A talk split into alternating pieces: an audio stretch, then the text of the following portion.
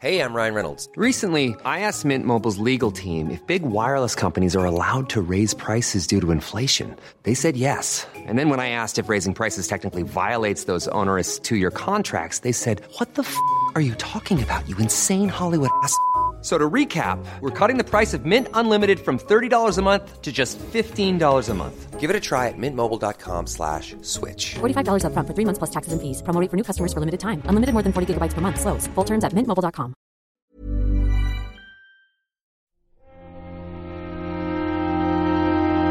Muy buenas a todos y bienvenidos a El Nexo, una serie de pequeñas reflexiones sobre la actualidad del videojuego. Esta semana tenemos un capítulo lleno de actualidad, la verdad, porque han pasado muchísimas cosas. Entre ellas, por supuesto, esos premios de Game Awards de los que, como ya os imaginaréis, vamos a hablar más de los anuncios que han rodeado a la gala que de los propios premios en sí. Y supongo que incluso no tendría ni por qué explicar esta situación, ¿no? Porque creo que todo el mundo venimos en el fondo aquí para los anuncios, para tener una especie de E3 navideño, ¿no? Que cada vez lo va siendo más, que realmente saber a quién se está honrando en la industria, principalmente porque además, porque los de Game Awards es una iniciativa un tanto privada, ¿no? Es un, un evento que generó este eh, periodista llamado Geoff Keighley, ya sabéis quién es, hace unos cinco años y que más o menos, pues digamos que toda la industria le ha seguido el rollo hasta, entre comillas, oficializarlo. Pero el resultado yo creo que es lo mismo, mirad. El otro día me hizo una entrevista el amigo Mario de la Taberna del Android, estuve rememorando algunos recuerdos de cosas que había hecho en el pasado, ¿no? Y, y estuvimos hablando de mi etapa en Mundo Gamers y tal. Me acuerdo que hicimos un, un evento que tengo muy grato recuerdo de él, fue una especie de entrega de premios que organizamos y tal con la revista en allá por el Game Fest, no sé si os acordáis de, esta, eh, de este evento que se hacía también en el IFEMA, donde se hace hoy día en la Madrid Games Week. Y en este evento, pues prácticamente llenamos una de las salas que había, que además era una de las mmm, relativamente grandes, que habían como 80 personas y yo recuerdo que había gente sentada por el suelo, gente que estaba un poco ahí a la puerta, pero estaba la sala petada. Y no lo conseguimos realmente porque estuviéramos organizando una gala de premios para darle algunos reconocimientos a algunos de los mejores juegos del año. Realmente, y esto es así, y bueno, yo era consciente en el fondo, aunque me alegraba un montón de que había gente, también sabía que mucha de esa gente se había aproximado porque sorteábamos un montón de juegos, pero un montón. Yo recuerdo que conseguí, eh, hablando con algunas compañías, eh, alrededor de de 60 juegos o algo así. No sé, era prácticamente seguro que te tocara algo. y, y claro, pues aunque después generamos dinámicas que a la gente le gustó mucho porque ya no solo la gala, la gala, de premios, sino que hicimos algún debatillo, hablamos en su momento, pues allá por, pues no recuerdo si fue 2010 o, bueno, 2012, no, no estoy seguro del todo, pero había el debatillo este de los DLCs, ¿no? Y de los micropagos también incipientes y, la gente participó mucho, eh, se expresó, hacía preguntas, estaban participativos, pero realmente la sala la llenamos porque sorteábamos juegos. Y yo era consciente de ello, sabía que en el fondo una gala de premios no es quizá lo más atractivo para una persona que se desplaza hasta un lugar como el IFEMA, ¿no? Sobre todo si tiene a su alrededor pues un montón de feria de muestras en el que puede ver juegos nuevos e incluso probarlos. Y en el fondo, The Game Awards hace un poco lo mismo, ¿no? No sortea cosas, aunque bueno, también lo hace, pero, pero su público es mayor y la atención real va a esos premios más que a los propios ganadores. Entonces, aquí siempre os comento lo mismo. Se genera una especie de conflicto de interés. Yo esto mismo lo experimenté y las conclusiones que saqué es que eh, si bien el evento me gustó mucho, pero si alguna vez quería hacer una verdadera entrega de premios, tenía que ser de alguna manera más oficial, ¿no? Sin tanto atractivo alrededor. Y creo que Kifley, si de verdad también quiere hacer una entrega oficial, tendría que hacer lo propio. Yo recuerdo que eh, unos días anteriores al, a los The Game Awards apareció una pequeña entrevista en el canal este de NoClip, muy pequeñita, la verdad, de unos 8 minutos, en el que contaba un poco el propio Kifli, su trayectoria, cómo había empezado en la industria, que lo hizo prácticamente con 14 años y ya por aquel entonces uno de sus sueños era esto, ¿no? Pues eh, hacer reconocimiento a la industria, lo cual está muy bien, tal cual y tal cual lo cuenta, ¿no?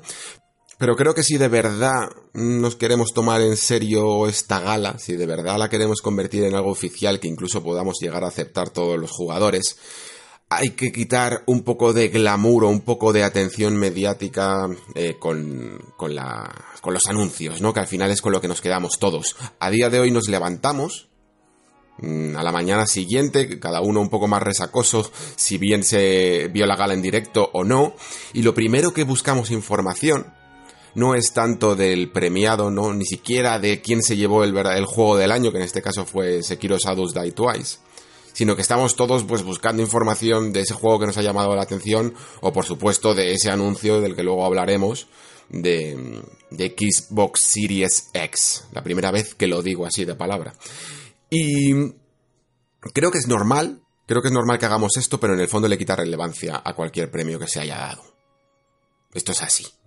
Yo, de la misma manera que todo el mundo, me voy a centrar en este nexo en hablar de lo que me interesa un poco, de las novedades, de los anuncios y de analizar un poco el estado de la industria en base a estos anuncios. Que le hayan dado un premio a Sekiro o se lo hubieran dado a Dead Stranding o a Control o a cualquier otro juego, pues en el fondo, yo como digo, pasa a un segundo plano y tampoco tiene mucho más análisis. Sencillamente, un premio privado que cada uno pues tendrá que pensar si lo acepta, ¿no? Como juego del año o no. De hecho, si me tuviera que quedar con algo de la gala real, de lo que se puede llamar gala, pues aparte evidentemente de esa representación española de, del equipo de Nomada Studio que ganó el Games for Impact a Gris, creo que también me quedaría con el discurso de Reggie en una gala que además todos los premios se presentaban de manera apresurada, porque había que darle todo el tiempo posible a los, no solo incluso a los anuncios de juegos nuevos, sino a los propios anuncios, ¿no? Que había. Eh, recordaréis seguro esa aberración casi de anuncio de Google Stadia, que casi recordaba una forma de hacer publicidad de los 90, completamente psicodélica y absurda.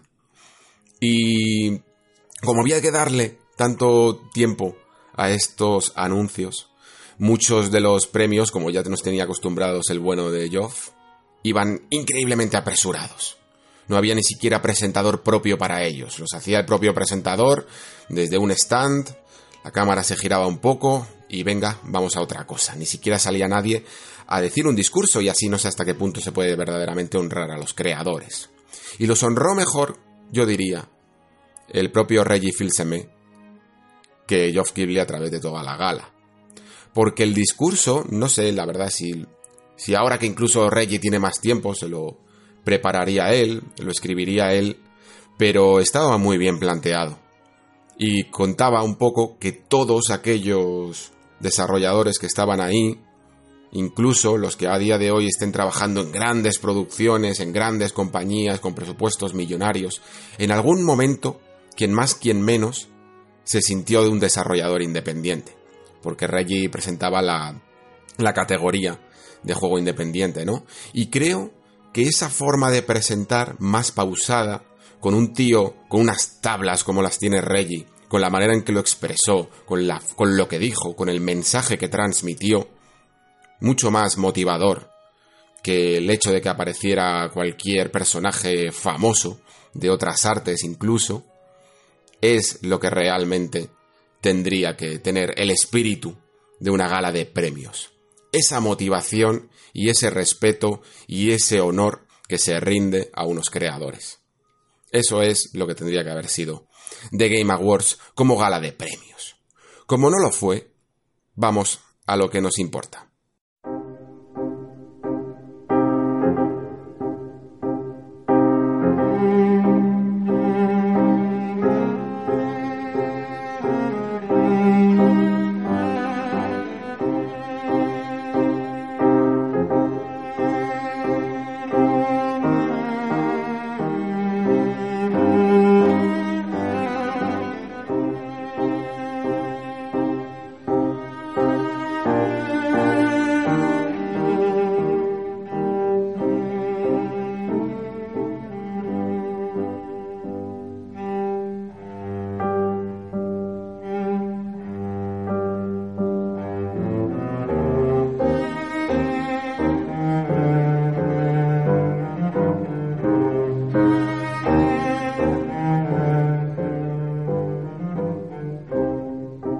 Antes de comenzar con los Game Awards, ya sabéis que esta semana hemos tenido anuncios de todo tipo.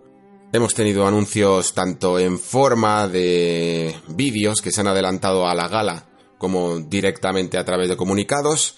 Y me gustaría comenzar con el primero de ellos, un poco en orden cronológico, ¿no? Que fue este anuncio de Bioshock. Que no, por, evidentemente por el contenido del anterior programa del Nexo no podía incluirlo y se quedó un poco ahí a medio camino, ¿no? Entre dos tierras. Pero lo quiero rescatar porque creo que es interesante reflexionar un poco sobre Bioshock. Yo creo que en, en el Nexo si no me equivoco, creo que no hemos hablado mucho sobre esta saga, y ya va siendo hora también porque evidentemente ha estado un poco enterrada en la, en la presente generación, ya que la última entrega allá por mediados de 2013, si no me equivoco, 2013 seguro, salió para finales de la anterior generación, y durante esta, pues la hemos tenido un poco abandonada. Eh, porque no sé si es que 2K no ha conseguido la fórmula adecuada, no ha conseguido el estudio adecuado, pero desde la marcha de Ken Levine o Ken Levine no se ha conseguido sacar a flote, nunca mejor dicho.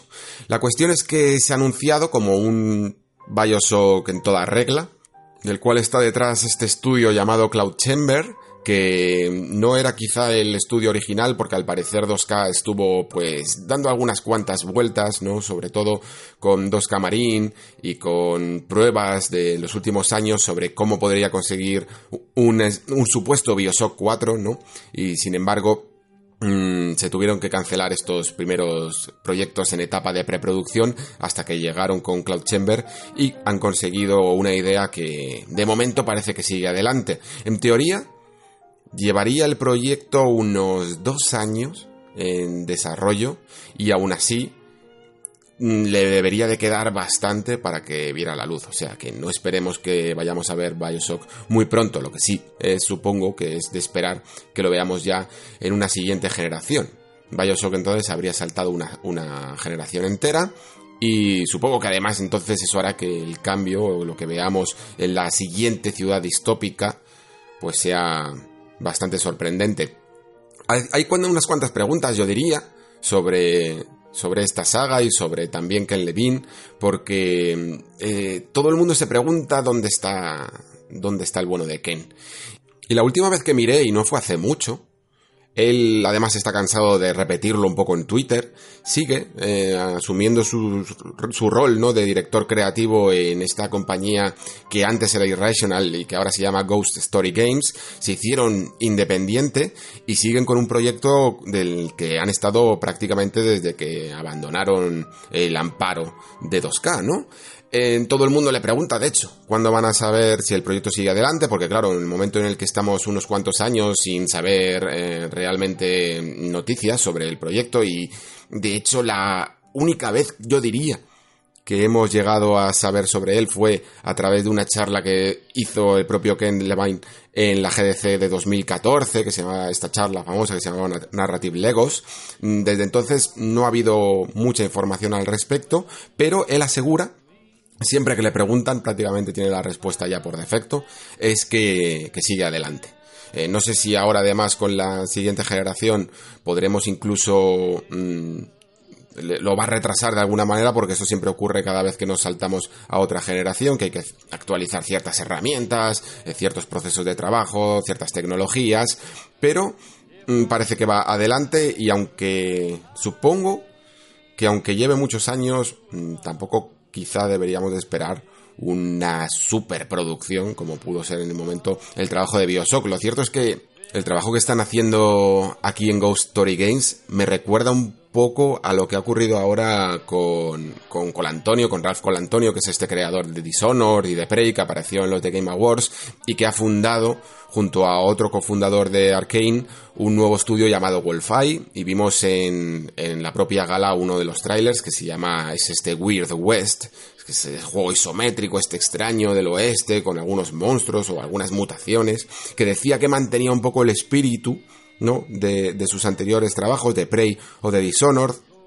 Son como mundos muy inmersivos, eh, con grandes posibilidades de libertad de acción, ¿no?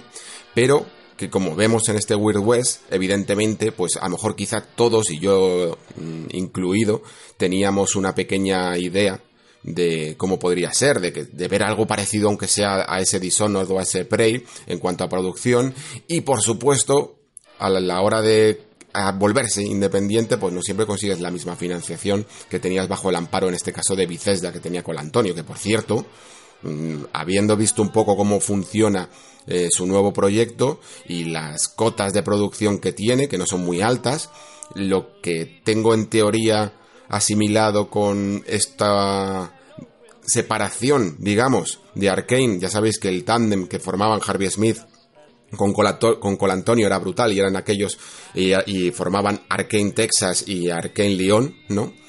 Eh, tengo la sensación de que en el fondo Colantonio lo que ha hecho es salir escopetado de Bethesda. Bethesda en los últimos años ha perdido bastante el rumbo, está yendo bastante lenta con algunas de sus producciones y influenciando incluso de más las ideas que puedan llegar a tener sus siguientes, o sea, sus second parties, sus estudios que, adquirió la compañía a lo largo de los últimos años, y creo que Colantonio ha decidido seguir su propio camino y por eso ha sacado este Wild West.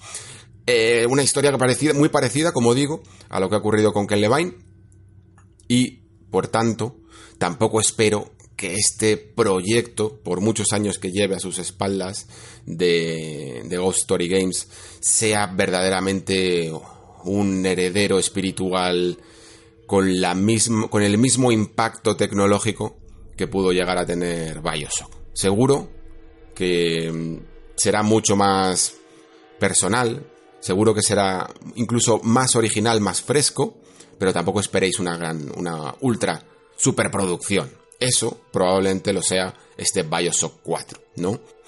También creo que es buen momento para pensar en la propia saga, ¿no? En si esta fórmula a día de hoy cómo podría funcionar, porque Bioshock en su momento supuso, yo diría casi que un antes y un después. A mí a día de hoy os confieso que me da un poco de miedo jugar incluso al primer juego, ¿vale? Que, es el que más en alta estima tengo, porque Bioshock Infinite, mm, si bien en su momento eh, y la historia tal cual está, creo que creo que es interesante, creo que además expande el lore de lo que es BioShock. Como juego en sí creo que ha envejecido muy mal, en su momento ya hubo bastantes discrepancias sobre su fórmula, demasiado demasiado tirando a la acción, ¿no? Algo que casi en ocasiones rompía el leitmotiv del propio juego y centrado más en la narrativa. Pero mm, BioShock 1 quizá estaba un poco más equilibrada, aunque como digo, me da un poco de miedo porque quizá a día de hoy haya envejecido un poco mal, sobre todo toda la parte de acción. Es que en el fondo Bioshock creo que siempre ha necesitado menos acción de la que requiere en el fondo tener una compañía como 2K detrás de ti, que te va a decir que evidentemente es lo que quiere el público general y sin embargo creo que la fórmula Bioshock necesitaría incluso de menos, de menos acción. No hace falta que la eliminaran incluso por completo, pero algo incluso como lo que vimos en lo que puedes ver en un System Shock o en un Deus Ex o algo parecido, creo que sería una fórmula mucho más que desarrollaría mucho mejor la, la esencia de, de la franquicia. La cuestión es, ¿qué es Bioshock? ¿Qué define Bioshock? Vamos a ver la enésima ciudad distópica que si no es eh, debajo del agua, ni es en las nubes, va a ser, mm, yo qué sé, mm, debajo de la tierra o algo así, en el que encontraremos de nuevo los mismos patrones de cómo un puñado de intelectuales e idealistas se volvieron déspotas, ¿no? Y terminaron mm, prácticamente rompiendo esa utopía, ¿no? Pues es que en el fondo esa idea, aunque es la esencia de, de Bioshock, yo creo que ya está muy, muy explorada, ¿no? Así que la verdad es que lo que yo esperaría de Bioshock 4 es una reimaginación, una reinterpretación de la fórmula, algo que rompa incluso con el pasado, para no caer tampoco en las mismas mecánicas de siempre, ¿no? E incluso en los mismos desarrollos narrativos de siempre, porque si no harías un poco como lo que pasa con Ubisoft y Far Cry, ¿no? Que encontraron esa fórmula maestra en Far Cry 3 de presentarte un entorno idílico gobernado prácticamente por un psicópata y lo repitieron otra vez en Far Cry 4 y lo repitieron otra vez en Far Cry 5 y si nada cambia en Ubisoft probablemente lo repetirían en un Far Cry 6. Y creo que Bioshock además es una franquicia demasiado importante para que esto suceda, que sea lo mismo de siempre. Tendremos que esperar todavía unos cuantos años para saber si realmente es así, pero digamos que Mis expectativas alrededor de la franquicia, por un lado son comedidas, pero por otro lado son exigentes.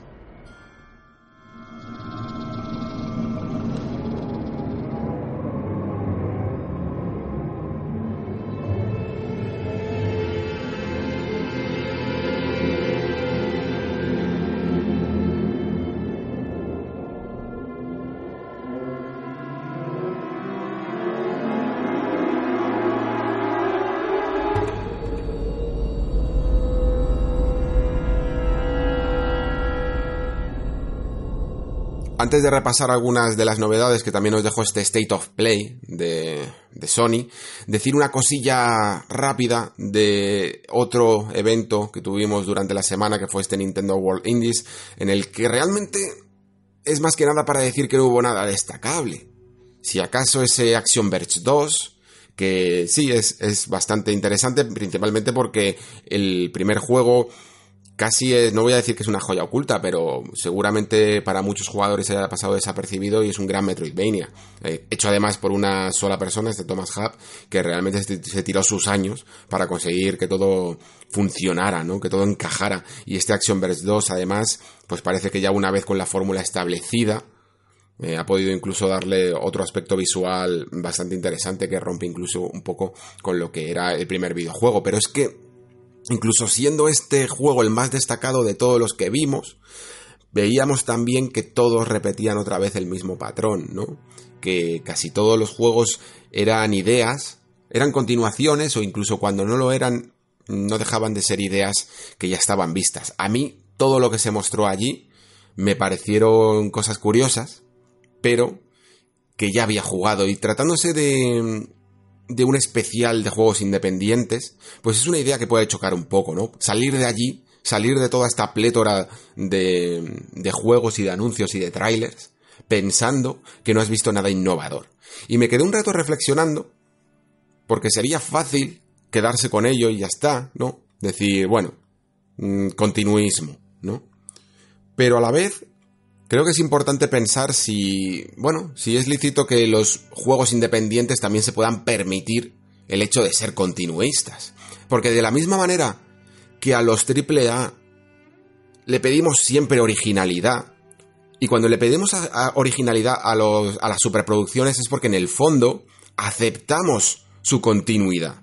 Es decir, sabemos que el amplio porcentaje de los AAA son continuistas y lo podemos aceptar y nos puede llegar a, incluso a gustar en ciertos casos, no esperemos que están todo el rato reinventando la rueda, pero le pedimos un poco de originalidad en ocasiones, ¿no? Y como digo, a los indies pues deberíamos de ser igual de justos. Si bien a los, a los juegos independientes se les pide un poco más de valor, ¿no? Un poco más de originalidad, pero también creo que deberíamos de permitir un poquito de continuidad. Al fin y al cabo, son compañías que lo han apostado en muchos casos todo por una sola idea. Han sacrificado en muchos de sus casos un montón de seguridad, sobre todo laboral, ¿no? De irse a compañías más grandes o de buscarse un trabajo más estable, sobre todo en programación o diseño. Em, puedes encontrar en, yo qué sé, en aplicaciones, en, en lo que quieras, trabajo seguro estable. Y, y hay una demanda infinita. Pero esto de dedicarse a la creación del videojuego es muy sacrificado.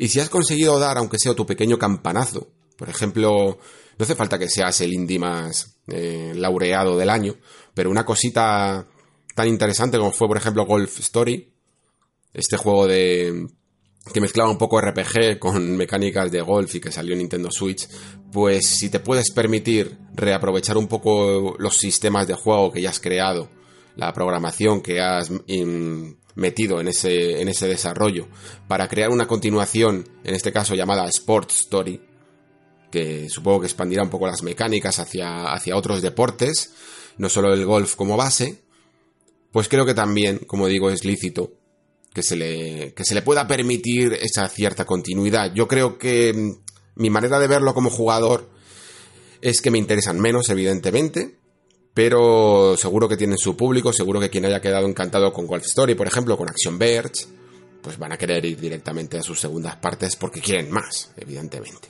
Yo en los indies sigo buscando, supongo, un, bueno, ese aspecto de originalidad, pero estoy seguro de que si me hubieran apretado en la tecla adecuada, es decir, si hubieran anunciado, por ejemplo, un What Remains of Edith Finch 2, si eso fuera posible, un juego creado por, por los mismos creadores, vaya, con el mismo estilo de, de historia, el, mismo estilo de este Walking Simulator, estoy convencido de que caería de cabeza, aunque no revolucionara absolutamente nada. Pues nada, ese era un pequeño apunte que quería sobre los indies, eh, que quería decir sobre los indies. Y sobre el State of Play tampoco me voy a centrar en, muchas cosas. Tengo aquí algunas notas, pero realmente me voy a centrar en algunos de los anuncios más relevantes, ¿no? Relevantes al menos para mí, ya sabéis, para los nuevos, siempre lo digo, pero creo que, está bien, que conviene repetirlo, que yo aquí en el Nexo no voy a cubrir eh, absolutamente todas las anuncios, cualquier pequeño detalle de todos los juegos, algunos porque no tengo nada que decir y yo prefiero centrarme más tiempo en los que sí tengo algo de lo que reflexionar, y otros directamente como por ejemplo ese Kingdom Hearts 3, ese DLC de Kingdom Hearts 3, que como yo no he jugado a Kingdom Hearts 3, tampoco soy muy muy muy fan de la saga, había jugado a Kingdom Hearts 1 y 2 y poco más, la verdad, pues eh, no tengo mucho que decir. Eh, no, no, estoy ni siquiera preparado para decir algo al respecto. Entonces, pues para perder el tiempo, prefiero dedicarlo a otras cosas. Lo que sí que me gustaría es comentar un poco sobre el propio State of Play, en el que yo creo que aquí directamente Sony, no sé, pero ¿no os parece que es que se ha quitado directamente la careta y no le importa en absoluto copiar ya el formato del Nintendo Direct? Porque el Nintendo Direct ha ido cambiando un poco a lo largo del tiempo y parece que se, al final la mejor fórmula que encontraron, incluso más allá de poner a un presentador o a un miembro de Nintendo en la pantalla, aunque alguna vez lo han hecho con este Doug Bowser, pero creo que se, se sienten más cómodos incluso con un formato más rápido sin presentador. Eso quizá lo dejarán más para eventos especiales, para Nintendo, para Nintendo Directs más importantes o en el E3 pero para estos pequeños, para estas pequeñas piezas, les gusta mucho ese formato que habéis visto en el que parecen casi como diapositivas. De repente la cámara se acerca, puedes llegar a ver un tráiler, después se aleja un poco, se ve la diapositiva, se ve alguna información debajo, gira hacia la izquierda, se desliza hacia la izquierda y ves la siguiente diapositiva, se amplía y tal, ¿no? Bueno, habréis visto un poco cómo es el grafismo de estos eventos. Y State of Play es que ha copiado literalmente exactamente la, fórmula, el formato de programa del Nintendo Direct. No he tenido ningún problema en hacerlo, en asumirlo. Y sencillamente pues me ha llamado la atención, la verdad. Entonces, pues que es que casi dan ganas de llamarlo PlayStation Direct, ya de paso. Eh, como digo, solo quiero centrarme en un par de juegos en este State of Play porque creo que es donde más puedo aportar al asunto. Sí que me llamó a la atención ese primer anuncio de, Untitled Goose Game, que evidentemente iba a salir para el resto de plataformas, había salido para, para PC y para Nintendo Switch, y eh, que le quedaba por anunciar esas versiones, ¿no? Esa fecha para las versiones de PlayStation 4 y Xbox. Y digo que me llama la atención no por el juego del ganso, que es muy gracioso en sí, y que ya por fin lo he jugado, por cierto, y, y es bastante recomendable, es bastante interesante. Pero lo que me llamó la atención es que justo cuando lo anunciaron en este State of Play, a las dos horas o así, Xbox, yo no sé si es que lo tenía preparado, o apresuró un poco el anuncio para contraatacar, pero dijo que lo tenía en el Game Pass, que el juego iba a salir directamente para el Game Pass. Y me llamó la atención porque fue como el efecto que quiere conseguir Microsoft, ¿no?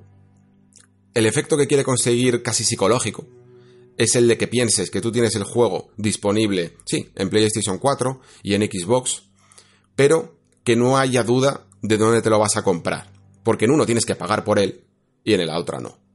Y ya he ido detectando como unas cuantas veces en las que va sucediendo esto, que cada vez que un juego se anuncia de repente para PlayStation 4 y para Xbox, aparece de repente en el Game Pass y rompe completamente la balanza de dónde lo vas a comprar, sobre todo para aquellas personas que, que tengan las dos consolas, ¿no? Y al final es lo que quiere Microsoft, atraer compradores también, no solo no solo jugadores, sino compradores de esos de esos de esas personas que tienen las dos consolas y que decidan directamente que no hay decisión alguna, que lo van a jugar en el Game Pass porque es mucho más sencillo. Ese es el cambio de mentalidad, ¿no? que busca la americana. Ahora ya sí, centrándonos en los dos juegos más relevantes que más me han llamado la atención de este State of Play, hablar un poco de Babylon's Fall, Bueno, supongo que os acordaréis de, Babylon's Fall, porque apareció de manera velada hace un par de tres, si no me equivoco, eh, en este último de tres no, sino en una conferencia de Square Enix del anterior, se vio un tráiler en el que prácticamente no se veía nada, un teaser tráiler, y esta vez ya sí que se ha visto algo más de gameplay. Y en ese 3 que comentaba, juego por, porque no se había visto nada, pasó un tanto desapercibido.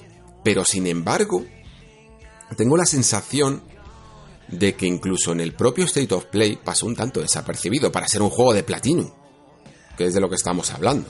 O sea, no, es, no es cualquier anuncio de Square Enix per se, sino que es un anuncio de una colaboración entre dos compañías que hicieron un juego como Nier Automata, ¿no? que es tan querido por toda la comunidad. Supongo que este Babylon's Fall todavía tiene mucho que demostrar, porque lo cierto es que lo que ha mostrado en el propio tráiler, no sé hasta qué punto es el adecuado, pero la realidad es que sí que me ha parecido percibir que la gente se ha quedado un tanto fría con. Y esto es curioso porque ya no solo es que no sepamos de qué va, solo sabemos que prácticamente es un hack and slash, que hay espadazos por doquier, pero en general todos los juegos de Platinum nos dejan buena cuenta siempre de la mecánica, ¿no?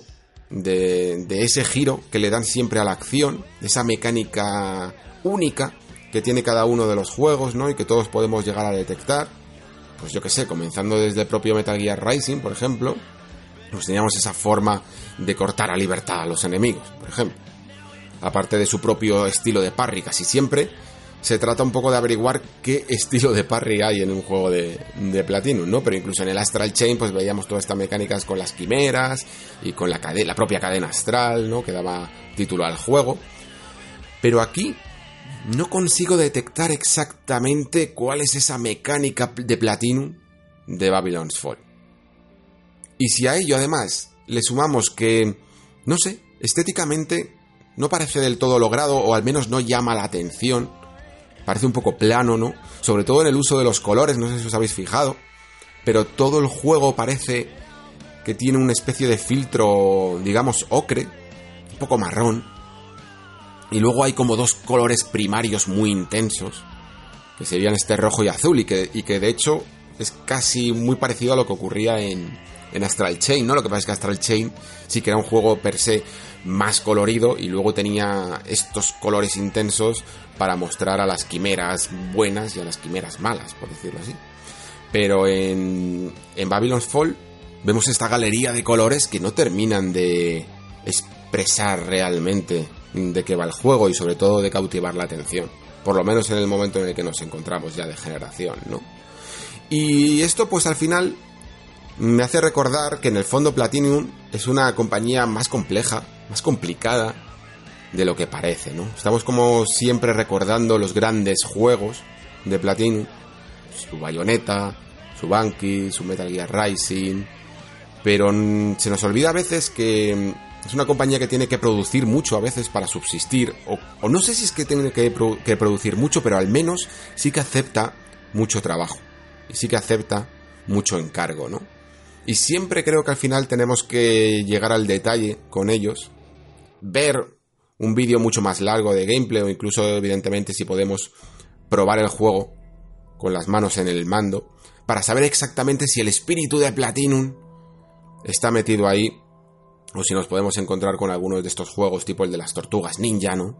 Que sacan de vez en cuando Legend of Korra, que sacan de vez en cuando y que bueno, se, puede, se les puede catalogar quizá de juegos medianamente competentes, pero evidentemente tampoco destilan ese espíritu de Platinum que todos buscamos. Así que de momento creo que Babylon's Fall se queda con perspectiva un tanto fría, va a pasar además mucho muy, muy desapercibido porque ha venido en esta semana en la que después han estado todos los anuncios de The Game Awards. El próximo año además es un año muy complejo, muy muy complejo, porque sale una cantidad de juegos que es absurda de alta que va a ser, supongo que por un montón de retrasos se han ido retrasando, ya no lo puedes retrasar más hasta la llegada de la siguiente, porque te metes en la siguiente generación, aunque sea una transición bastante moderada. Y luego además nos metemos con las siguientes consolas, con lo cual, pues encontrar su hueco a lo largo del calendario, yo creo que le va a costar un poco. Tendrá su momento y tendrá que demostrar mucho. Porque estoy seguro de que la atención del jugador no sé si va a ser la máxima. Incluso para un juego de Platinum, sobre todo cuando se anuncie Bayonetta 3, otra vez. Ya está anunciado, pero cuando se deje ver en movimiento. Vamos ahora también con Resident Evil 3. Me hizo mucha gracia un poco el secreto peor guardado, la verdad, con tantas filtraciones. Y además también por lo obvio que resulta que Resident Evil 3 salga. A mí además, aparte de que era lógico porque había muchas muchas familiaridades, podríamos decir, entre Resident Evil 2 Remake y Resident Evil 3. Eh, bueno, y entre los juegos originales, por supuesto. Bastante se crearon en una época en la que se reaprovechaba un poco el material, incluso algunos escenarios, ¿no? Y por tanto es más que probable que este Resident Evil 3 haga lo propio. Pero además es que incluso creo que será la primera vez con este Resident Evil 3 que tengamos en una misma plataforma todos, todos, todos, todos los Resident Evil desde el 0 hasta el 7 lo cual es interesante por lo menos para los coleccionistas, sobre todo en físico. ¿no? Aparte de ello, el juego se presentó de una manera curiosa, porque quizá para evitar decir directamente Resident Evil 3, lo llamaron el modo campaña de este proyecto llamado Resident Evil Resistance, ya sabes, o Project Resistance en su momento, que es este, este multijugador asimétrico que se sacaron de la manga, ¿no? Luego hablaremos también un poco de él. Y al principio el tráiler era curioso, porque entre que no habían dicho el nombre y que veíamos todo en primera persona, a mí me dio al principio entender algo distinto. Y es como que, no sé, que a lo mejor habían vuelto a la primera persona. Ya sabéis que estamos entre Resident Evil 7 y Resident Evil 2 Remake, pues un poco cambiando siempre de la perspectiva, pero imagino que luego ya además que el juego está confirmado que va a ser en tercera persona, ¿no? Que vamos a ver allí el Valentine tercera persona, pues como era de esperar también por otro lado. Supongo que lo habían hecho sencillamente para dar un poco eh, la sorpresa, ¿no? De que en un momento dado apareciera Jill en pantalla. Creo que lo más relevante en el fondo de este juego no es el propio desarrollo, y además es que tampoco es que se hayan visto muchas imágenes de él, sino quién lo hace. Y quién lo hace trae miga, ¿eh? Porque digamos que si bien la Capcom Division One, como la podemos llamar, o como se suele llamar, ¿no? Al equipo principal de Capcom en el desarrollo de estos juegos, no está apoyando un poco al, al, producto, pero no es el equipo principal, cuando sí que lo fue para Resident Evil 7 y para Resident Evil 2 Remake, se cambia ese desarrollador por otro que no nos sonaba mucho, la verdad, llamado M2. Y apoyado además por otro que se llama K2, al parecer. De este, la verdad es que tengo menos información. No sé si es directamente el encargado de hacer el port de, PC o sencillamente de, ayudar un poco al equipo principal, que sería este M2. Mientras que otro estudio aparte, llamado NeoBarts, es el que se va a ocupar de ese eh, modo multijugador de Project Resistance. Bueno, de Resident Evil Resistance, que ya se llama así. La cuestión es que este M2 tiene mucha amiga porque proviene, digamos que es una especie de second party de la propia Capcom, pues un poco como lo que hablábamos antes con Bethesda, que os contaba que, adquirió id Software eh, y Arkane y los tiene como second party de la misma manera que puede tener Sony a Guerrilla Games, por ejemplo, como su second party o a su Sony Santa Mónica o a Naughty Dog. Pues Capcom tiene lo propio y formó así a M2 para, digamos, liberar a la Division One en, el desarrollo de Resident Evil 8, suponemos, claro. Y, crearon este M2 además con ex desarrolladores, o bueno, desarrolladores que venían directamente de la propia Capcom principal y también de Platinum. Y es que lo curioso de este estudio es que, digamos que tiene como cabeza principal a Tatsuya Minami, que era uno de los cofundadores de Platinum y que ahora ha decidido pues encabezar este nuevo estudio y se llama M2 por las dos M's que iba a tener este estudio, la primera de este Tatsuya Minami, ¿no? Y la segunda era por Shinji Mikami, porque al parecer lo que se pretendía era recuperar a Shinji Mikami de Tango Gameworks, de las manos de Bethesda también, otra second party, ¿no? De Bethesda que tiene, que son los creadores de este The Within, ¿no? Shinji Mikami.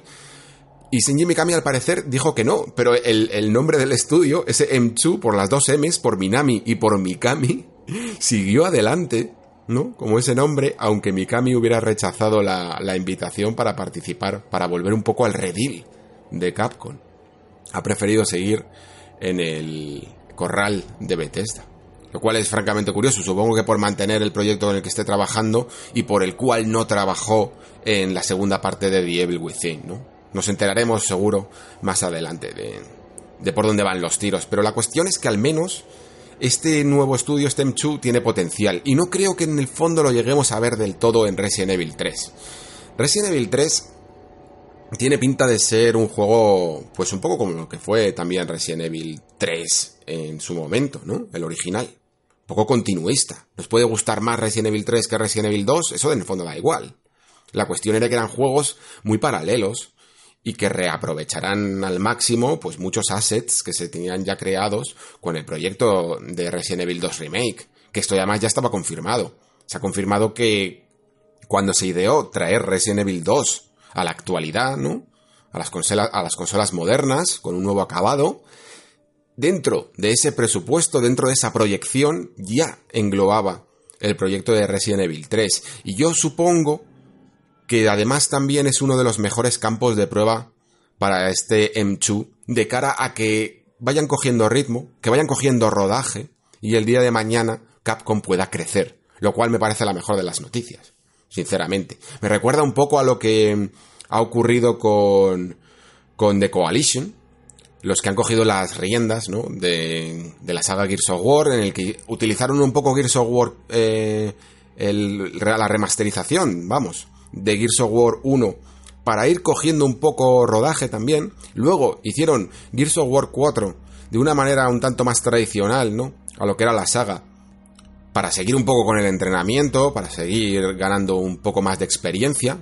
Y luego ya, eh, pues ir abriéndose con Gears 5, lo que ha sido Gears 5 y lo que será en la siguiente generación, ¿no?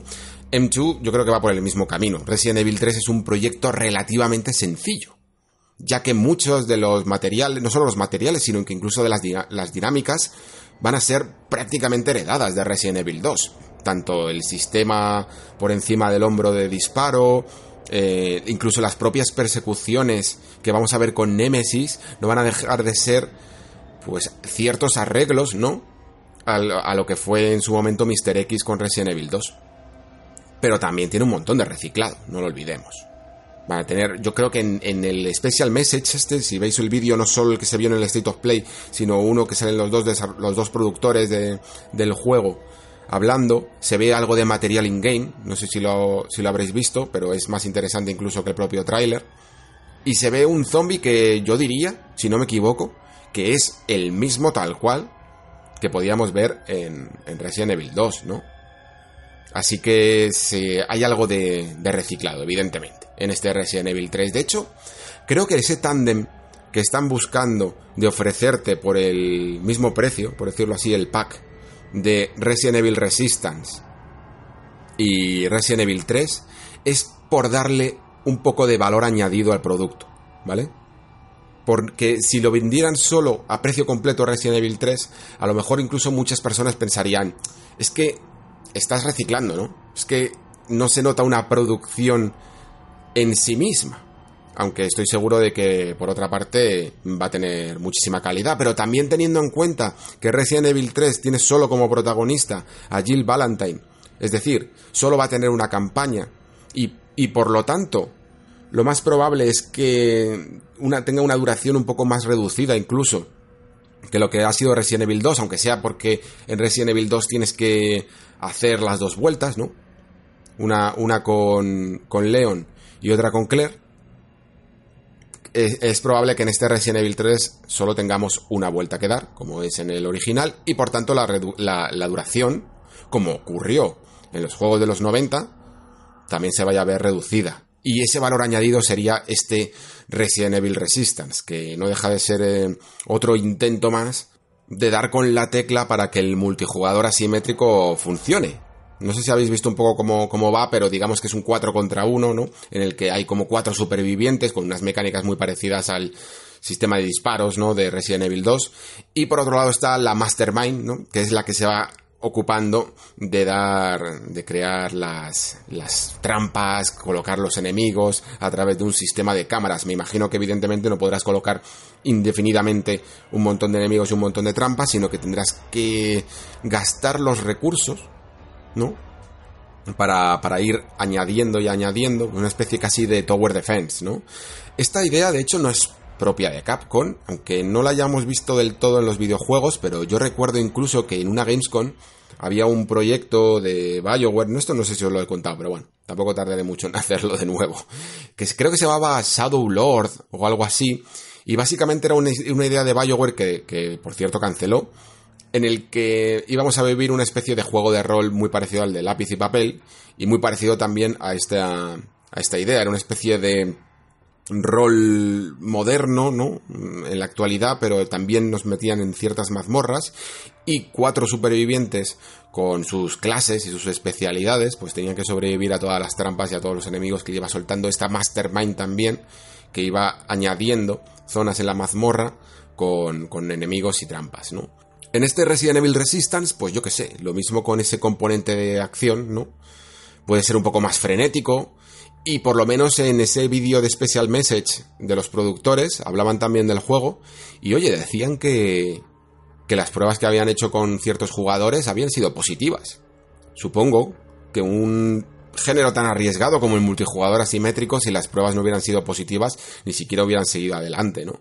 Pero creo que la cuestión de unir estos dos juegos va por lo que os he comentado, ¿no? Por ese valor añadido, porque Resident Evil 3 va a ser una una experiencia relativamente corta, también como lo fue el original. Y luego también, ya por acabar, em, hablar un poco de la fecha, ¿no? Se ha elegido ese 3 de abril. Es una fecha un tanto compleja. De hecho, todo el calendario del año que viene lo va a ser. Porque se cuela entre Final Fantasy VII, que sale en marzo. Venimos de Final Fantasy VII en marzo. De Nioh 2, incluso. De Animal Crossing y de Doom Eternal. Y también está a 13 días de Cyberpunk 2077.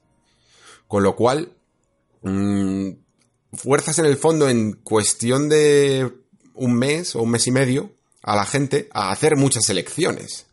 Ir preparando la cartera para esas elecciones, sobre todo desde que empiece en marzo hasta que termine abril, porque se juntan dos meses de los mayores lanzamientos, vamos, una cantidad vertiginosa de lanzamientos y lanzamientos muy interesantes, ¿no? Y quizá, no sé si supongo que, que es que no llegarán, pero creo que una fecha como la que tuvo Resident Evil 2 lo habría hecho destacar mucho, porque por ejemplo enero, Resident Evil 2 Remake salió a finales de enero y, y funcionó perfectamente. Tuvo mucha repercusión principalmente porque no había prácticamente nada en este año por allá por enero, ¿no? Y eso lo hizo destacar pero ahora la competición, la verdad, va a estar más reñida que nunca.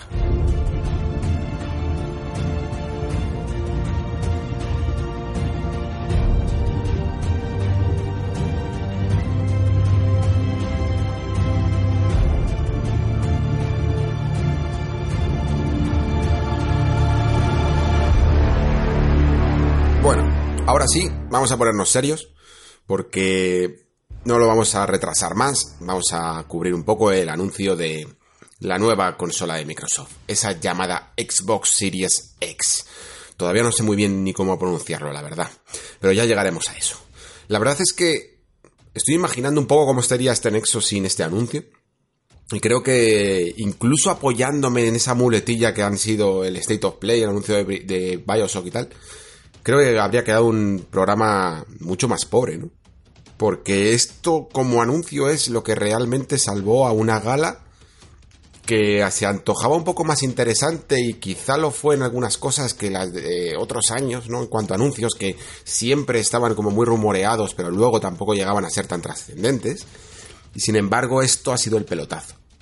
También llegó muy pronto, y probablemente llegó así de pronto más que nada por cuestión de eh, horarios, ¿no? al final la gala para los europeos es bastante tarde y si quieren tener en cuenta a los jugadores que no aguanten hasta el final o incluso a la prensa que esté trabajando, pues mucho mejor ponerla en los primeros momentos de la gala, ¿no? Pero la cuestión es que nos sigue pillando desprevenidos. A mí el primero, la verdad. No me esperaba para nada. Mi primera reacción fue poner en un grupo de colegas eh, qué acaba de pasar. Esa era la pregunta, ¿qué acaba de pasar? Porque yo siempre me imaginaba que el plan de ruta para la nueva generación, más allá de que, por ejemplo, Microsoft sí que le guste tantear más la información en sus conferencias de L3 previas al lanzamiento de la consola, y Sony quizá esté utilizando más pues entrevistas exclusivas con algunos medios para empezar a dar pequeños detalles más técnicos, ¿no? sobre la plataforma.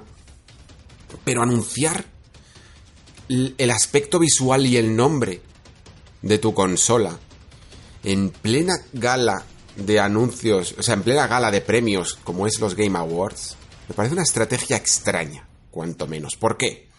Por lo que siempre digo, porque cuando tú anuncias algo tan gordo, algo de lo que depende tantos años de trabajo, previos y posteriores, lo que quieres, ante todo, es la atención completa para ti. No quieres que se hable de nada más. No quieres que se hable de quién ha ganado el juego del año. Ni quieres que se hable de otro anuncio que pueda llegar de cualquier cosa. No quieres. Lo que quieres es la atención mediática completa para ti. Y evidentemente, como es el anuncio más importante de esta gala, por supuesto que se va a seguir hablando de ello. Pero no sé hasta qué punto con la misma intensidad que si lo hubieras anunciado todo en una propia conferencia. Vamos, como lo que tuvimos la anterior generación, allá por principios de 2013, ¿no? Un evento, ese famoso evento que en el caso de Microsoft fue después eh, recordado por el TV TV Sports Sports, ¿no? El primer y gran tropiezo de Microsoft con la nueva generación. Pero aquí se ha quedado un tanto encorsetado, ¿no? En un formato de gala de premios. Y aún así nos deja con mucha información y vamos a pasar a verla, pero no sé, no sé exactamente por qué Phil Spencer habrá querido esto. Quizá porque quería aprovechar la atención mediática, bueno, no la atención mediática, sino el hecho de que mucha gente estaba viendo esa gala para anunciar la consola y en el fondo tampoco está dando todos los detalles porque sí, ha presentado nombre, ha presentado aspecto, ha presentado mando y algunas características técnicas, incluso ha presentado juego. Pero yo entiendo que el plan de ruta seguirá adelante con un evento en el que incluso antes del E3 se pueda ver un atisbo ya, ¿no? de los primeros juegos y dar un poco más de información. Lo que pasa es que ya estás disgregando esa información, ¿no? no va a ser exactamente tan completa, pero bueno, es un recorrido quizá mm, aprovechando la anticipación, ¿no? Ese truco que tanto le funcionó en la generación de Xbox 360 de llegar primero a las cosas. Y quizá por ahí lo podría llegar a entender yo también un poco mejor. Vamos por partes, porque hay mucha tela que cortar. En cuanto al nombre de la consola, yo creo que podemos empezar por ahí, ¿no? Xbox Series X. Em, va a costar, va a costar hacerse al nombre. Supongo que, como siempre, cuesta todo lo que no es familiar, ¿no? También costó en su momento One. Y por supuesto, por ejemplo, también costó en su momento Wii. Incluso Wii U y a día de hoy pues ya los tenemos como asimilados. Quizá el día de mañana también mm, esté asimilado el decir, igual que decimos la Play 4, o igual que decimos la One, e igual que decimos la Switch, aquí al menos en España, lleguemos a decir las series. A mí me parece un tanto extraño. Si tú mm, traduces, no literalmente a lo mejor, pero intentas localizar el nombre de la consola, ya sabéis que es algo que no se hace, no se llamó Xbox 1 aquí en España, se mantuvo Xbox One, ¿no? Pero si lo hicieras, el nombre sería algo así como Xbox Serie X. Y casi tiene hasta más sentido, ¿no? Serie... Creo que deja más sentido a lo que quiere decir el nombre, ¿no? Que tiene varias... Es un poco polisémica la palabra series, ¿vale? Significa varias cosas. puede significar ciclo, puede significar gama, categoría y también serie directamente.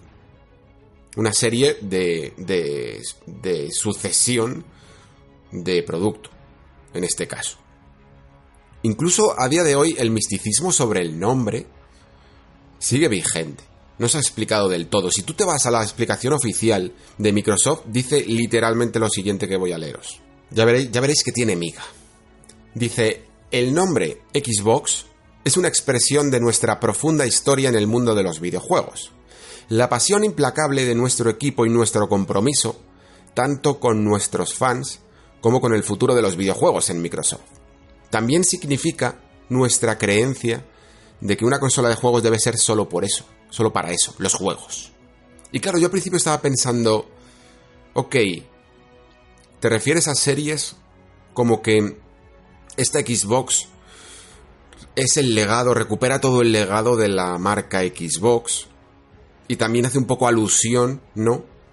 A que vas a poder jugar absolutamente a todo lo que haya salido en Xbox o al menos a todo lo que se puede hacer de cierta manera factible, retrocompatible, ¿no? Y también, por supuesto, a esa forma transgeneracional de poder jugar a tu Halo Infinite en Xbox One y después cuando te compres la nueva consola mm, sin tener que volver a comprarlo, poder jugar en ella, ¿no? Lo que pasa es que fijaros con cómo ha empezado la frase. El nombre Xbox es una expresión de nuestra profunda historia, bla, bla. No ponía que era yo lo que creía al principio. No pone el nombre Series X, pone el nombre Xbox. Y claro, yo al principio me preguntabais incluso por el Discord, ¿tú crees que este va a ser el nombre definitivo? Y yo decía, pues sí, ¿no? Al fin y al cabo es el que han dado. ¿Por qué vas a decir este nombre y luego cambiarlo? Vas a confundir más a la gente. Pero el hecho de que se llame Series X quizás es una especie de denominación. En el fondo la descripción que os he leído habla más del nombre de Xbox, como lo que os comentábamos, lo que comentaba en algunos programas cuando hablábamos, especulábamos un poco sobre el futuro nombre de la consola, que yo os decía, quizá la llaman directamente Xbox, y ya está. Y a lo mejor es que la están llamando de verdad Xbox y ya está. Y ese Series X, que traducido al español, como os he comentado, sería Serie X, podría quizá hacer alusión a esos rumoreados mm, modelos que serían Anaconda, Lockhart, todos estos proyectos, ¿no? En nombre en clave. Es decir, podríamos tener una serie X, que sería, imaginaros, la más potente, ¿no? Un poco en correlación a la One X. Y podríamos también, también tener una serie S, que sería una otra versión, o una serie A, o una serie B, un poco como los coches. Clase A, clase B, como los Mercedes. Pues algo parecido. Y quizá es lo que está haciendo alusión. Que la consola en el fondo se llama Xbox. Y que esto de las series no deja de ser una. La traducción mejor sería gama. Y tendríamos la gama X. O la clase X. Sería la más potente. Y luego quizá vendrían otras letras. Que significaran categorías distintas, ¿no? Y a lo mejor por ahí, pues lo podríamos comprar, ¿no? Al final no le llamaríamos las series a esta consola. La llamaríamos la Xbox. ¿Qué modelo tienes de la Xbox? La X, la S, la... como ahora, básicamente. No habría cambiado nada en el fondo. Pero no sé hasta qué punto se va a aprovechar ese nombre de las series. Eso todavía me parece más extraño, ¿no? Al principio sí, pensaba, digo, me tengo que acostumbrar a llamarla así. Pero a día de hoy todavía no lo tengo del todo claro después de haberlo reflexionado mejor.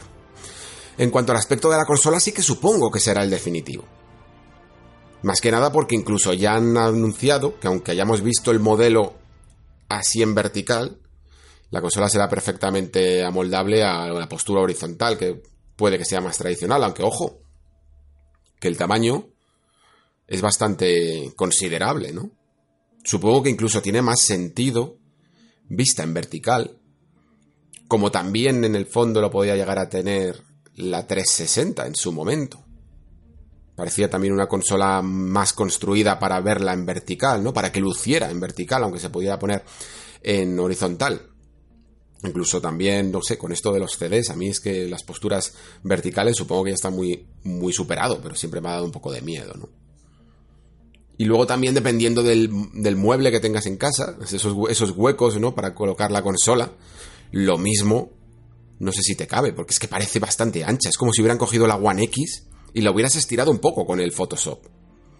O esos montajes que se hacían con la PlayStation 4 y luego salió la PlayStation 4 Pro y le ibas añadiendo pisos. Pues aquí también parece que la has estirado. Me parece. No me parece fea del todo. Porque me recuerda a una torre del ordenador. Y como estoy tan acostumbrado a las, a las torres del ordenador, la mía que tengo aquí mismo es bastante parecida. Es un bloque negro. Directamente. Pero sí que me parece, no sé, como si le faltara algo, por de, al menos por, eh, por enfrente, ¿no? Porque tiene esa ranurita pequeña para el disco, luego tiene un mazacote liso, y luego abajo, que casi no se ven, si los fijáis en las imágenes, siempre está el mando tapando los dos USBs, pero en un momento del grafismo de ese modelo 3D que va girando, se ven. Se ve que tiene por lo menos yo diría dos USBs. La verdad es que con tanto espacio, ojalá le hubieran metido unos cuantos más pero, pero parece que van a ser, que va a tener dos USBs. Más que nada yo lo digo porque la verdad es que son muy útiles esos frontales para, por ejemplo, tener discos duros, discos duros algunos extraíbles rápidamente para las capturas, porque la, Xbox One X por lo menos tiene un sistema de capturas maravilloso.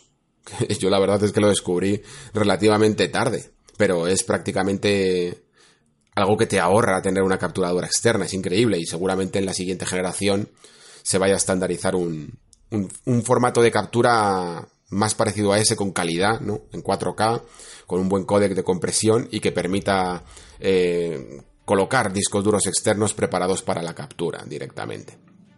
Y hablo tanto de captura porque es la novedad del mando.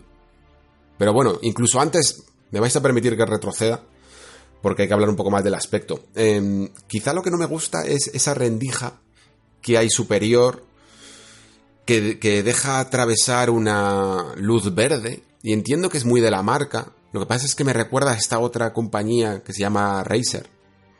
Que hace periféricos para, para PC. Hace mandos, teclados, ratones.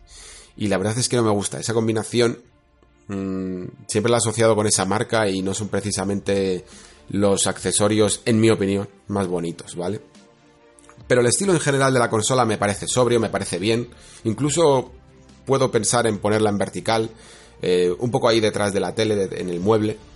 No molesta mucho. Y probablemente incluso, no sé, eh, si a lo mejor puede incluso llegar a refrigerar mucho mejor. Me parece más bonita, evidentemente, la One X, más, más compacta, pero si es lo necesario para que veamos la potencia que al menos ya ha destilado la consola, lo puedo comprar. Vaya. Al final el aspecto de la consola es lo de menos y quizá incluso en blanco hasta luzca un poco más. Ahora sí, de nuevo, volviendo al mando, os decía que tenía relación esto de las capturas que os estaba comentando porque han añadido el botón de captura. Ya sabéis que en el caso de PlayStation se solucionó de una manera, no sé si más elegante, pero sí que más rápida, porque llegó en esta generación el botón Ser, y Xbox supongo que no se atrevió ¿no? A, crear con toda la cantidad de modelos de mandos, la verdad que ha sacado, no se atrevió a, a, no sé, a hacer una división para poner un pequeño botón en el mando.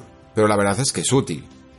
Porque cuando tú haces capturas en PlayStation 4, tienes con ese botón un acceso directo a la pestaña de capturas, mientras que en, el de Xbox es un poquito más lento. Te vas al menú principal con el botón guía. Luego, poco a poco, en, los, en las últimas actualizaciones del menú sí que lo solucionaron un poco mejor, ¿no? Porque podías directamente desde el botón guía darle a, una, a la X o a, o a la Y y podías grabar lo último, grabar una captura o comenzar a grabar. Pero pasamos para llegar a eso por varias fórmulas que eran apretar dos veces el botón, no siempre lo hacía correctamente, podía llegar a ser un poco farragoso. Si gracias a este nuevo botón también incluye una interfaz un poco más amigable, dedicada sencillamente a las capturas, que es algo que va a ser mm, vital, ya lo ha sido un poco esta generación y lo va a ser más en la siguiente, porque seguro que a la forma de capturar tanto imágenes como vídeos, eh, vídeos que ya os digo que en la X pueden ser vídeos largos, eh, de, de hora, de, de una hora de duración. Se le va a añadir probablemente con este acceso directo también una manera de streamear mucho más mucho más sencilla, ¿no? De lo que ha podido llegar a ser incluso en esta generación. Así que tendrá sus funcionalidades. Aparte de eso, el mando se habla. Bueno, os lo puedo leer literalmente. Dice, además de la, de la Xbox Series X, también presentamos el nuevo mando inalámbrico de Xbox.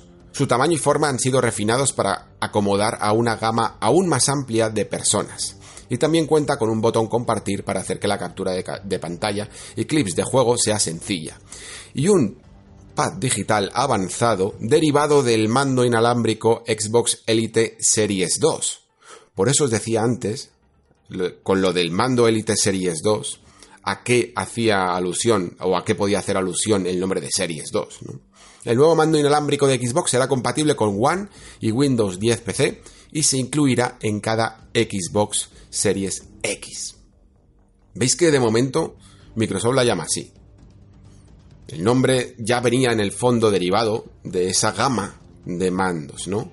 Y dentro de esa gama élite de mandos estaba la serie 1 y la serie 2. Pues esto sería en una gama de consolas que para diferenciar quizá los modelos entonces le llamaría serie X, serie S, como os decía antes.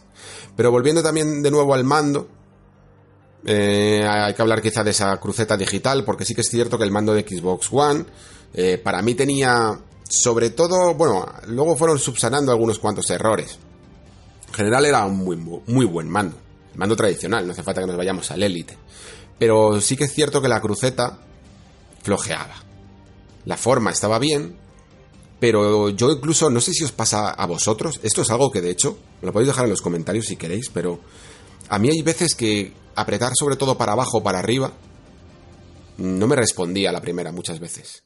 Y yo pensaba que a lo mejor podía ser de un mando, pero es que tengo bastantes mandos de Xbox One y me ha ocurrido con prácticamente todos, que si no apretaba con firmeza, para abajo o para arriba en, el, en la cruceta digital, no marcaba correctamente la acción. Y cuando un juego hacía buen uso de ella, sobre todo, por ejemplo, el típico Souls, que, en cualquier momento eh, necesitas curarte y necesitas curarte en ese frame exacto prácticamente, como no cogiera la acción, era un poco engorroso, ¿vale?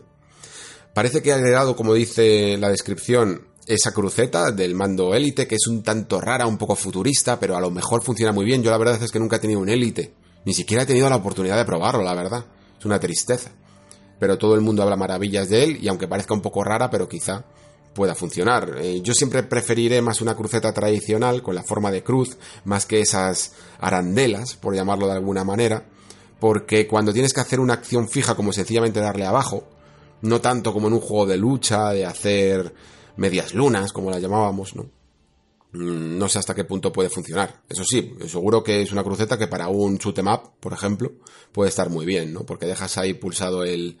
dejas reposando, digamos, el pulgar y te puedes mover en todas las direcciones. Bien, pero para una acción concreta, veremos qué tal. Veremos qué tal. Em, más allá de esto, eh, los errores que se habían ido subsanando en el fondo ya estaban. Un mando que utilizaba un dispositivo eh, propio, ¿no? Patentado, no sé cómo llamarlo, exclusivo de la marca de, acceso inalámbrico, ¿no? Y te tenías que comprar este dongle, que yo me lo tuve que comprar, de hecho, porque para los primeros mandos, para tenerlo directamente inalámbrico y no con cable, y luego ya se actualizó las últimas versiones a poder salir con Bluetooth, eso ya lo hicieron, esa distinción, y también se arregló un poco el funcionamiento, al menos, la respuesta que tenían los bumpers, ¿sabes? Esos, los RB, el RB y el LB, como le llama en el mando y que aún así, por el diseño de la consola que lleva los dedos índices hacia los gatillos, siempre va a estar un poco sacrificado, yo diría, el RB y el LB a funciones menos mm, importantes, ¿no? No sé si en este mando se podrá se podrá conseguir. También les gusta decir esto, como decía en la descripción, de que el mando ha sido refinado para acomodar a una gama más amplia de personas. Esto es algo que parece que inauguró el mando de Stadia, que decía que era ¿Cómo lo llamaba? Que no tenía género o algo así. Y yo no sé cómo un mando realmente mm, puedes hacerlo, supongo que, habrá mucha ingeniería detrás de esto, pero no sé cómo lo puedes hacer para eh, acomodar a una gama más amplia de personas. Al final habrá gente que tenga las manos más grandes y gente que tenga las manos más pequeñas y quizás sí que hay ciertos trucos en el diseño para hacerlo más cómodo, pero habrá gente que se sienta más cómodo y esto siempre ha sido así con un mando de Xbox que suele ser más grande y habrá gente a lo mejor que se sienta más cómodo con un mando de Play que suele ser más pequeño dependiendo un poco de su mano, ¿no? O de, su, de la comodidad que le ofrezca cada uno. Pero tendremos que verlo, hasta que no lo podamos probar, pues no hay mucho más que decir. Lo que sí que hay que decir, supongo, ya es algo más de potencia, ¿no? De, en cuanto a la potencia de la máquina, que se ha asegurado, y os leo también literalmente, que, es cuatro veces la potencia de procesamiento de, de Xbox One X. Eh, y además de la forma más silenciosa y eficiente. Gracias a nuestro procesador de diseño personalizado que aprovecha la última tecnología Zen 2, que creo que era lo, rumoreado, y la arquitectura RDNA de última generación de nuestros socios de AMD, Xbox Series X, Series X, ofrecerá un trazado de rayos, ya sabéis, el, el, ray tracing acelerado por hardware, que es algo que también estaba ya confirmado, tendríamos aceleración por hardware, bueno, no sé si estaba confirmado por la parte de Microsoft ahora que lo pienso. Me parece que solo estaba como, como las entrevistas más técnicas siempre venían por la parte de Mark Cerny. que debió de estar flip, que por cierto estaba allí, debió de estar flipando con el anuncio en su cara de la Series X. Pero digamos que en estas entrevistas eh, Mark Cerny ya habló también de que su consola estaba eh, acelerada por hardware, el ray tracing. Y un nuevo nivel de rendimiento nunca antes visto en una consola. Bueno, vale. La cuestión, si, es cuatro veces más potencia de procesamiento que One X, podríamos asumir, esos 12 teraflops de potencia que se rumoreaban, ¿no? Para la máquina. Y me imagino, y ahora bien, ¿significa esto que será la, la, potencia suficiente como para que todos los juegos, porque otra de las cosas que dicen es, desde un punto de vista técnico, esto se manifestará en gráficos de 4K a 60 frames por segundo, pero seguiremos con la duda hasta el último momento, por supuesto, yo creo, de, de si será el estándar. En teoría sí, 4K 60, pero todavía no sabemos si siempre se quiere aprovechar esa potencia extra, ¿no? Para que tu juego luzca un poquito mejor, aunque sea sacrificando la tasa de frames de 60 para convertirla a 30. No sé si eso seguirá siendo así en todos los videojuegos, o en solo algunos de ellos.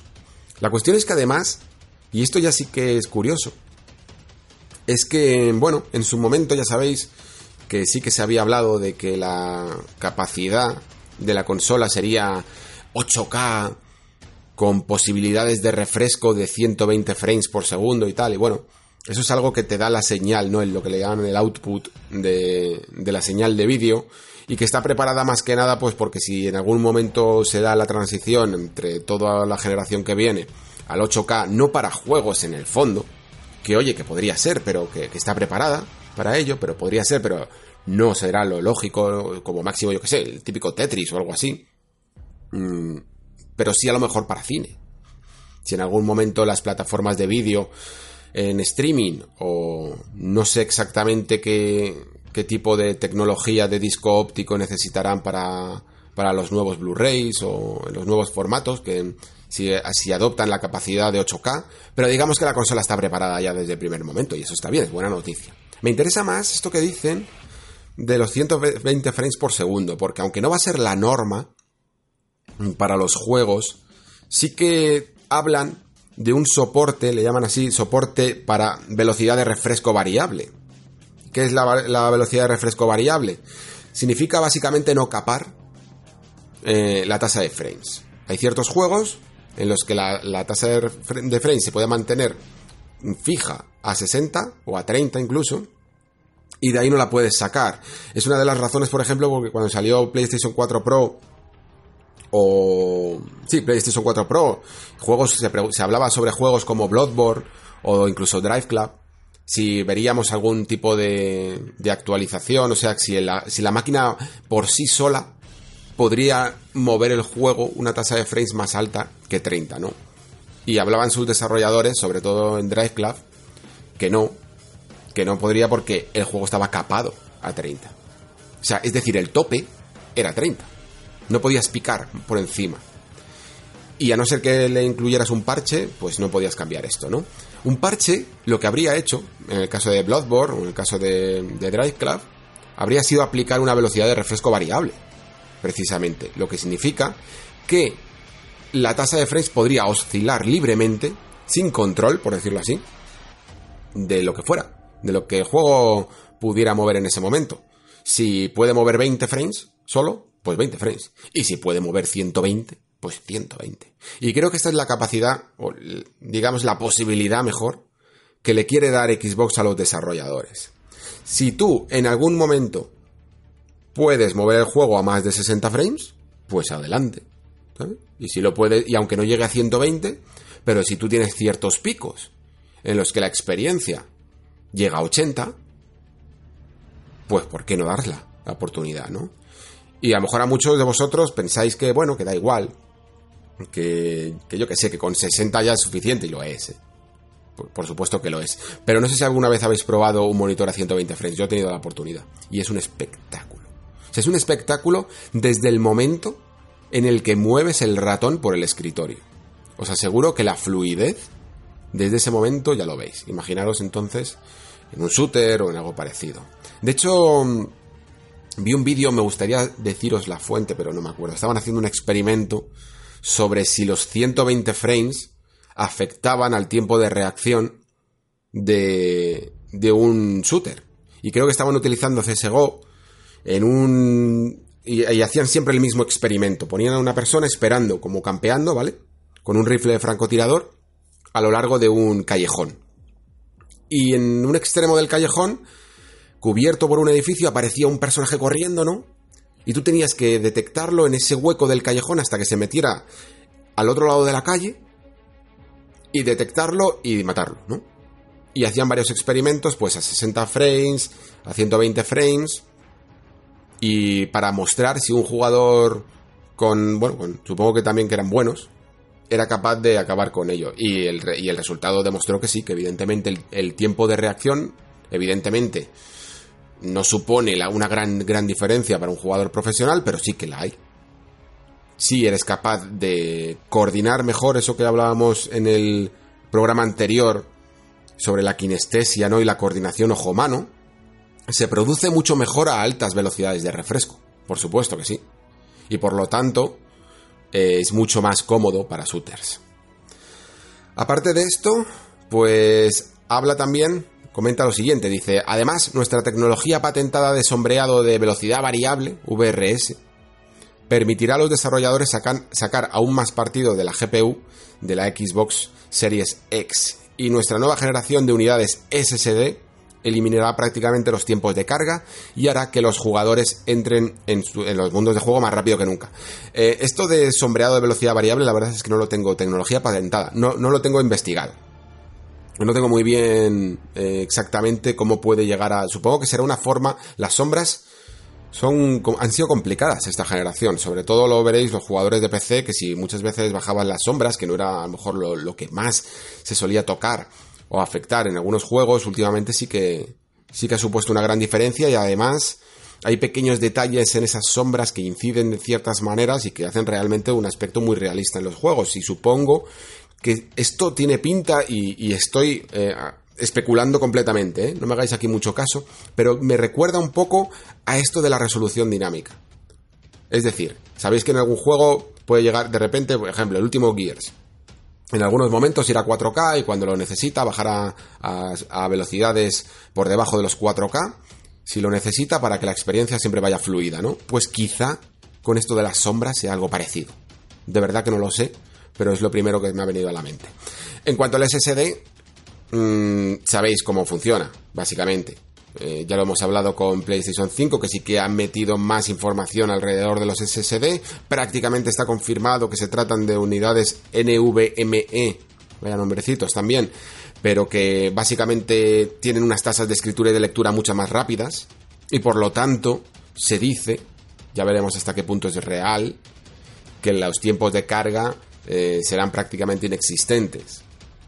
A mí la verdad es que con que sean, no me importa que haya tiempos de carga, siempre y cuando, bueno, eh, sean comedidos. Me gusta más incluso las aplicaciones que pueden llegar a tener a la, hora de, de la velocidad de acceso ¿no? a ese disco, a la velocidad de información, pues para que no veamos texturas cargándose fuera de tiempo y sobre todo también para que si tú quieres hacer un juego veloz no tengas que contenerte porque estás usando tecnología muy antigua como eran los clásicos discos duros de antaño, ¿no? Pero bueno, esto lo tenemos ya muy asumido en el Nexo, hemos hablado mucho de los SSD, si tenéis, si queréis más información, creo que en algún episodio que le dedicamos en su momento a PlayStation 5 hablo más de ello. Hay un apartado muy curioso porque no sé, es que creo que ni siquiera, a lo mejor Digital Foundry sí que le ha dedicado algún, a, algún vídeo, algún especial, algún momento, pero en general entre los jugadores no se ha hablado mucho de esto de la latencia. Y no la latencia precisamente en cuanto a partidas online, sino en cuanto a la propia, el propio tiempo de respuesta de las acciones que tiene el mando, ¿no? Y es algo que os hablaba también en el anterior capítulo, os comentaba esto de Red Dead Redemption 2, que es un juego que particularmente en Xbox One tiene mucho tiempo de, de, retraso en la respuesta, ¿no?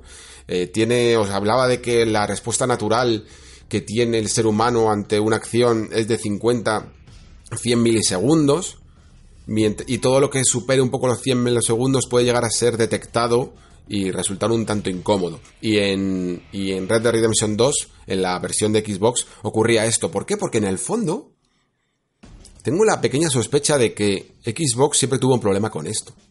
La, la One. Había un retardo un poco en las respuestas, en la latencia del control. No sé si provocado por la tecnología del mando, porque creo que daba igual en el fondo si le conectabas un cable, pero sí que había algún problema. Así que vamos a leer este apartado. Dicen textualmente, estamos minimizando la latencia mediante el uso de tecnología como el modo de baja latencia automática, ALLM, y ofreciendo a los desarrolladores nuevas funciones como la entrada de latencia dinámica, para hacer de Xbox Series X la consola con mayor capacidad de respuesta de todos los tiempos.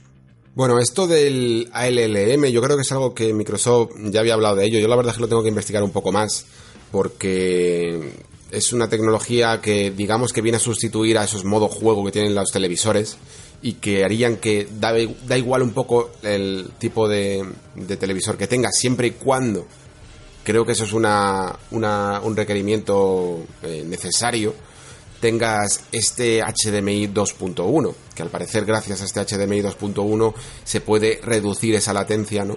Que, que se puede notar en algunos televisores, ¿no? Entonces, si se puede apoyar en esta pata del HDMI 2.1, pues se conseguiría una baja latencia, incluso aunque no pusieras el modo juego de la consola, no sé, de la, del televisor, perdón. No sé si además si lo pones podrías llegar a, a, bueno, pues a reducir aún más, pero sí que parece que están comprometidos con el input lag en esta generación y también a través de esa nueva función que dicen entrada de latencia dinámica, pues ahí ya tengo que reconocer que me pierdo, la verdad. Es un, es un lenguaje un poco técnico para mí y no sé hasta qué punto cómo funciona. Así que si os parece vamos a pasar a otras cosas, porque lo que sí que se ha mm, confirmado y es algo también lógico, porque era una de las señas de identidad de lo que tenía Microsoft como filosofía para esta generación, es una compatibilidad total entre tanto juegos, yo diría, como dispositivos, ¿no? Se han incluso confirmado que las partidas guardadas llegarían supongo que a través de la nube, ¿no? De la misma manera que tenemos ahora con este Xbox Anywhere que podemos llevar una partida prácticamente sin hacer nada desde la versión de PC de un juego hasta, hasta la versión de consola. Si habéis podido probar, por ejemplo, bueno, no sé con Gears of War, pero yo por ejemplo lo he probado con Forza y te capta perfectamente la partida de un lado para otro, ¿no?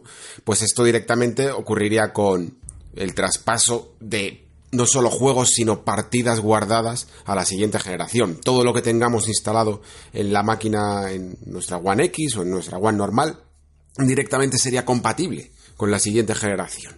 Y por supuesto, eso también se refiere a los juegos. Eh, lo que más se habla, el ejemplo que más se pone para entenderlo, es Halo Infinite. Tú podrías comprar Halo Infinite en esta generación y directamente sin volver a comprarlo, ¿no? Lo que comentaba antes, pillarlo para la serie X, o las series X, perdón, es que todavía no me acostumbro con el maldito nombre. Recordad además porque se confirmó en el último E3 que los mandos, también los periféricos, también serían compatibles. Esto es algo que es nuevo a medias, porque digamos que los mandos de la anterior generación nunca eran del todo compatibles con la nueva generación. Esto es algo que parece que se va a implementar, por lo, por lo menos por parte de Microsoft, para esta. Es decir, los mandos de Xbox One van a poder ser retrocompatibles con, con la nueva Xbox Series X y también el de las Series X será compatible con la versión de Xbox One. Esto sí que pasaba porque yo recuerdo, por ejemplo, que cuando salió, bueno, creo que fue Dark Souls 2, yo llegué a jugar en PlayStation 3 con un mando de PlayStation 4, porque cuando salió Dark Souls 2 ya estábamos en pleno 2014 con la nueva generación en, casa. Y para mí me resultaba más cómodo incluso jugar con este mando nuevo de PlayStation 4 que con ese, ese DualShock 3, ¿no? Que se me hacía todavía... Siempre se me hizo un poco aparatoso, no me gustaban para nada los sticks. Queda entonces por ver cómo responde aquí Sony y si hace lo mismo con, sus mandos, ¿no? Por cierto, hablando de Sony, supongo que lo que ahora nos tendríamos que preguntar es cuáles son los planes de la compañía. Antes decía que, bueno, que estaba ahí Mark Cerny, estaba también Yoshida, y supongo que habrán tomado buena nota de cómo lo ha hecho Microsoft, de la manera que han promocionado la máquina, y ellos tendrán sus planes. Yo creo que estos van a ser más tradicionales, creo que van a seguir la misma filosofía de si algo funciona, ¿para qué tocarlo, no? Y por tanto lo más lógico sería pensar que a principios del próximo año tengamos una presentación. Sí que me ha sorprendido más, aunque bueno, es quizá una más, más anecdótico, ¿no? Porque ese anuncio de Godfall, que el juego este de Gearbox, que es un looter slasher, ahora explicaré un poco qué significa eso, se ha anunciado prácticamente como el primer videojuego para PlayStation 5. Es la primera vez, digamos, que llegamos a ver el, eh, la coletilla de PlayStation 5 de abajo cuando llegan las plataformas, ¿no? Y tampoco me iba a centrar mucho en él porque la verdad es que el tráiler no dejaba mostrar mucho, pero sí que esta faceta de looter slasher se refiere un poco a lo mismo que se refiere un looter shooter.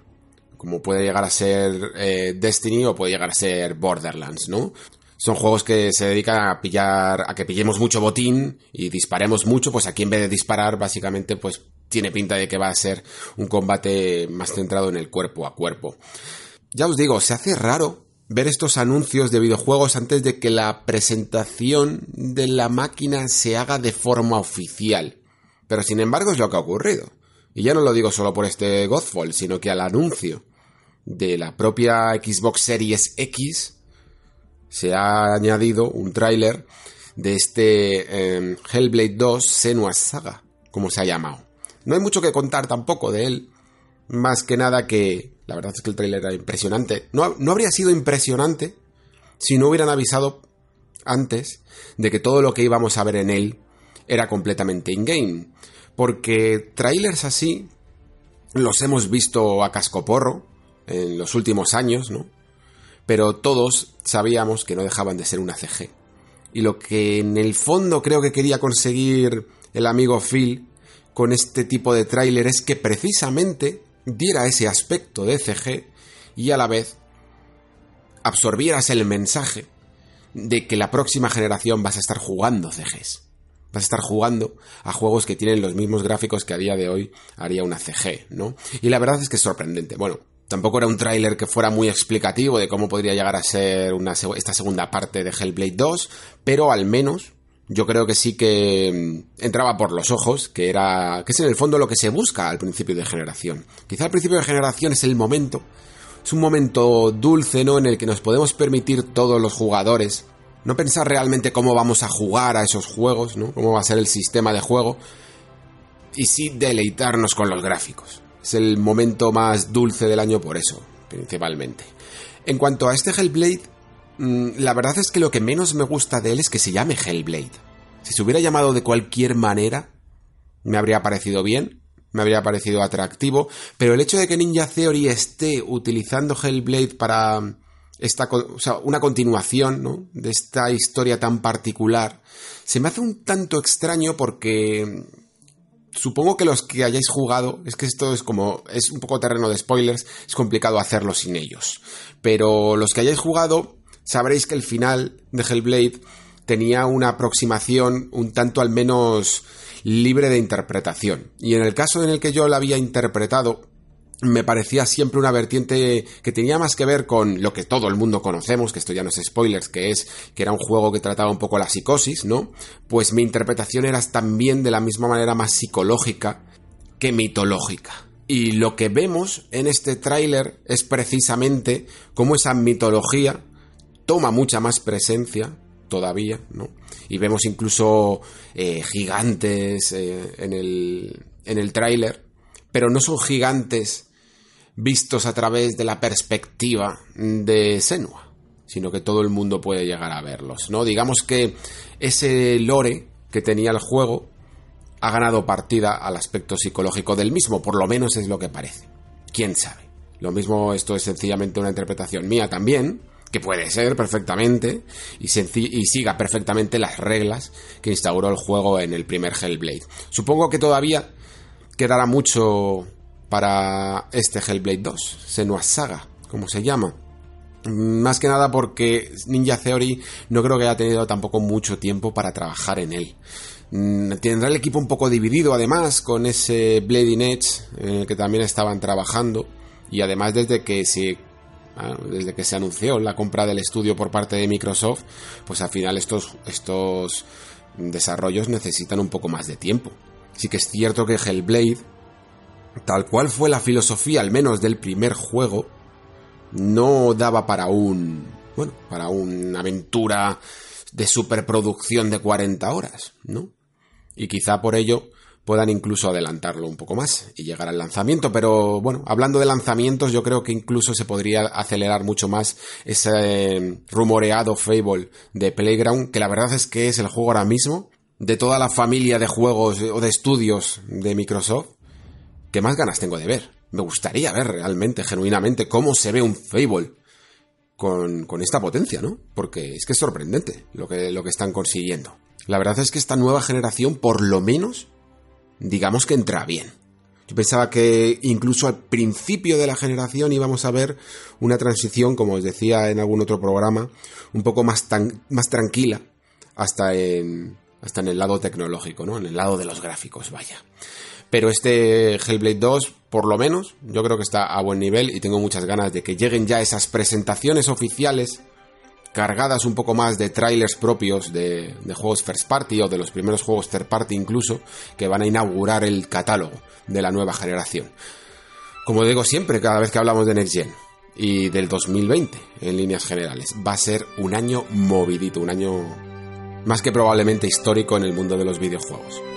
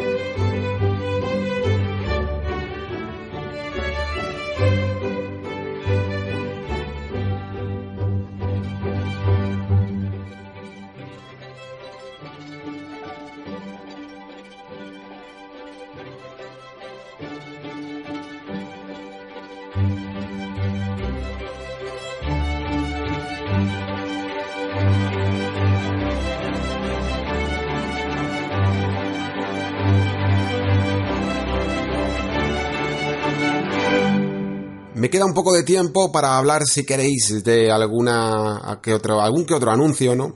La verdad es que desde el momento en el que se anunció esta Series X, a mí, para mí, no sé para vosotros, pero es que todo pasó como a segundo plano. Yo había algunas cosillas que iban saliendo por ahí que ya casi es que me interesaban poco, me, me apetecía más ya empezar a rebuscar en internet a ver si conseguía algún resquicio de información sobre la consola, y lo había. En la propia Xbox Wire ya había unos cuantos detalles que son algunos de los que os he leído en este programa, ¿no? Me parecía ya más interesante que cualquier cosa. Es que es lo que tiene el poder de las siguientes generaciones, que es que se come todo lo demás, lo barre.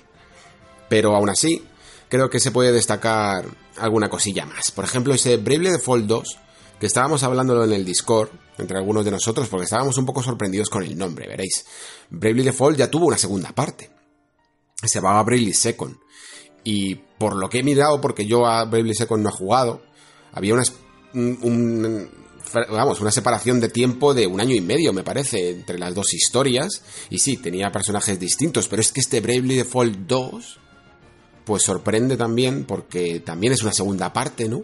Es una parece que es una secuela y también tiene personajes distintos. Quizá, no sé, quizá tampoco dice cómo era Bravely Second, no sé hasta qué punto podía llegar incluso a cambiar algún estilo del combate más allá de los nuevos personajes, pero a lo mejor de alguna manera Bravely Default 2 tiene más correlación con los hechos que ocurrían en el primer Bravely Default, o a lo mejor en algún momento pueden llegar a aparecer incluso personajes de, del primer videojuego. Creo que se esperaba más presencia de Nintendo, la verdad, en la, en la feria. Hubo un poco, porque salió este Bravely Default 2, salió también ese tráiler extraño de No More Heroes 3, que a su modo casi presentaba una historia tipo ET, el extraterrestre, ¿no? Pero en el, en una interpretación más satírica y más mm, violenta también, por qué no decirlo, en el que un niño ayuda a un extraterrestre de a un pequeño extraterrestre a volver a su casa y el extraterrestre promete volver, pero cuando vuelve, pues casi mejor que se hubiera quedado en su casa, ¿no? Porque aparte de que está, vamos, completamente demencial, pues empieza a cargar a toda la humanidad. Esa es la premisa al parecer, que luego la mezcla con superhéroes del mundo de No More Heroes. Pero aunque he visto el tráiler extendido, la verdad es que el tráiler extendido no deja de ser esta propia introducción, mucho más larga, eh, más profunda en, algunos de los mensajes que contiene, pero no se sabe nada más del juego. El propio tráiler incluso termina diciendo 2020, mm, ya veremos, ¿no? Si lo consigue. También me llamó la atención un pequeño anuncio eh, con un tráiler terrible, no me gustó nada, que es este Dungeons and Dragons Dark Alliance. Eh, el tráiler, como digo, era muy extraño, era como si los personajes, eh, entendéis cómo es el mundo de dragones y mazmorras, ¿no? Fantasía medieval, además de la más clásica. Parecía que llevaban una GoPro en la cara. Era ese efecto de una GoPro que, que la tienes muy cerca del rostro, mientras que vas corriendo, ¿no? Y te vas zarandeando de un lado para otro. Pues esto era el tráiler pero con cada uno de los cuatro personajes que podíamos controlar en lo que parece, según han confirmado sus creadores, un juego de acción RPG muy centrado en la acción. Em, además, el nombre de Dark Alliance no está puesto por poner. Es una alusión a unos juegos que no sé si todos recordaréis, pero la verdad es que merece la pena porque yo los tengo aquí justo y son dos juegos de PlayStation 2 que se llaman Baldur's Gate eh, Dark Alliance y Baldur's Gate Dark Alliance 2 y son juegazos, la verdad. Eh, de vez en cuando los habréis visto a lo mejor por redes sociales o en algún recopilatorio, juegos incluso no infravalorados, pero que, no, que son casi como joyas ocultas, ¿no? Y estos dos acciones RPG salieron un poco como la compensación o la parte un poco más incluso entre comillas arcade de lo que era la versión de PC de Baldur's Gate y Baldur's Gate 2, ¿no? Si bien Baldur's Gate eran juegos de rol profundos, con un montón de decisiones muy complejos, estos juegos eran un poco más accesibles, más centrados en la acción también, y con una perspectiva isométrica que en algunos momentos podían llegar incluso a recordar a, a, un diablo o algo parecido, ¿no? Evidentemente, pues mucho más humilde, incluso, muy, mucho más sencillo también. Pero eran increíblemente divertidos. Si querías un juego para cooperativos, sobre todo en PlayStation 2, no había nada como ellos. Yo los tengo, vamos, guardados como un tesoro. porque realmente incluso a día de hoy, el otro día estaba probando unos cables para PlayStation 2 para ver qué tal se veían y tal, y si se podía mantener más o menos operativa la consola, y probé estos juegos precisamente porque además esta perspectiva isométrica, pues mm, dejaban mejor, eran una buena muestra de si podía hacer bien los perfiles, con, el nuevo cable, con la nueva señal y tal, eh, más que un juego más llamativo como podía ser, yo que sé, una especie de un Final Fantasy X o algo así, ¿no? Y los, y los puse un poco, estuve jugando y me di cuenta de que habían envejecido muy bien. Así que si podéis incluso haceros con ellos, yo os lo recomiendo personalmente. En el caso de este Dark Alliance, además, creo que van a seguir con ese espíritu y por eso tienen ese nombre. Y además, incluso mmm, parecen rescatar más aún a el propio lore, ¿no? De los reinos olvidados, del cual yo no soy muy conocedor. Sí que me he leído la trilogía del Elfo Oscuro, la de Drisdo Urden, pues eso, el Elfo Oscuro, la, Morada, Exilio, no recuerdo muy bien cómo se llamaban. Guarida, Exilio y Morada, me parece. Y luego también la trilogía del Valle del Viento Helado, y entonces sí que reconozco algunos de los personajes que hay, ¿no? Este grupo mmm, tenía un nombre que era Los Compañeros del Salón o algo así, y que reunía un poco a algunos de los protagonistas, pues como este Drit Dourden, que es un elfo oscuro, eh, Bruenor, que era el enano, Catibri, la, que era, es esta que va con el arco, y Wulfgar, que es el bárbaro, ¿no? En estos juegos que os decía de PlayStation 2, los personajes por lo menos de los libros, a mí no me sonaban, yo creo que eran inventados, pero en esta ocasión parece que están apostando por traer algunos de los personajes, al menos más icónicos, yo creo, porque de Reinos Olvidados, ya os digo, tampoco sé tanto, ¿eh? pero creo que El Valle del Viento Helado y la trilogía del Elfo Oscuro, que son los que yo me leí, eran algunos de los más de los libros más famosos, así que entiendo que se han guiado por ahí. En cualquier caso, pues eh, creo que van a ser grandes juegos, sobre todo para cooperativa. Para aquellos que hayáis disfrutado, sobre todo, por ejemplo, de Diablo, experiencias tipo Diablo y tal, pues creo que van a seguir con el mismo estilo, pero un poco más arcade o un poco más dirigido a la acción y también con historia, que más o menos seguían una pequeña historia, no sé cómo habrá envejecido eso, ya no me acuerdo tanto de los Dark Alliance de PlayStation 2, pero al menos se seguía con un poquito de interés, lo suficiente como para seguir para adelante. Te contaban una pequeña historia basada en el mundo de los reinos olvidados. Si lo hacen esto bien, oye, yo tengo un poco de interés en el juego, más allá de que creo que lo han presentado, como digo, terrible, ¿eh? porque el tráiler con esto de la GoPro, el efecto de GoPro que os digo es mmm, fatal, y además le han puesto una música hardcore moderna que, que tampoco le pega, yo creo, con lo que es lógico en un mundo de estos. Eh, supongo que también era lo que, intentaban, ¿no? Darle como un aspecto moderno a fantasía eh, épica, pero no sé. Nunca, nunca me gustan estos experimentos, la verdad. Le mantendré un ojo y si tiene buenos resultados, pues ya lo traeremos por aquí al Nexo cuando llegue.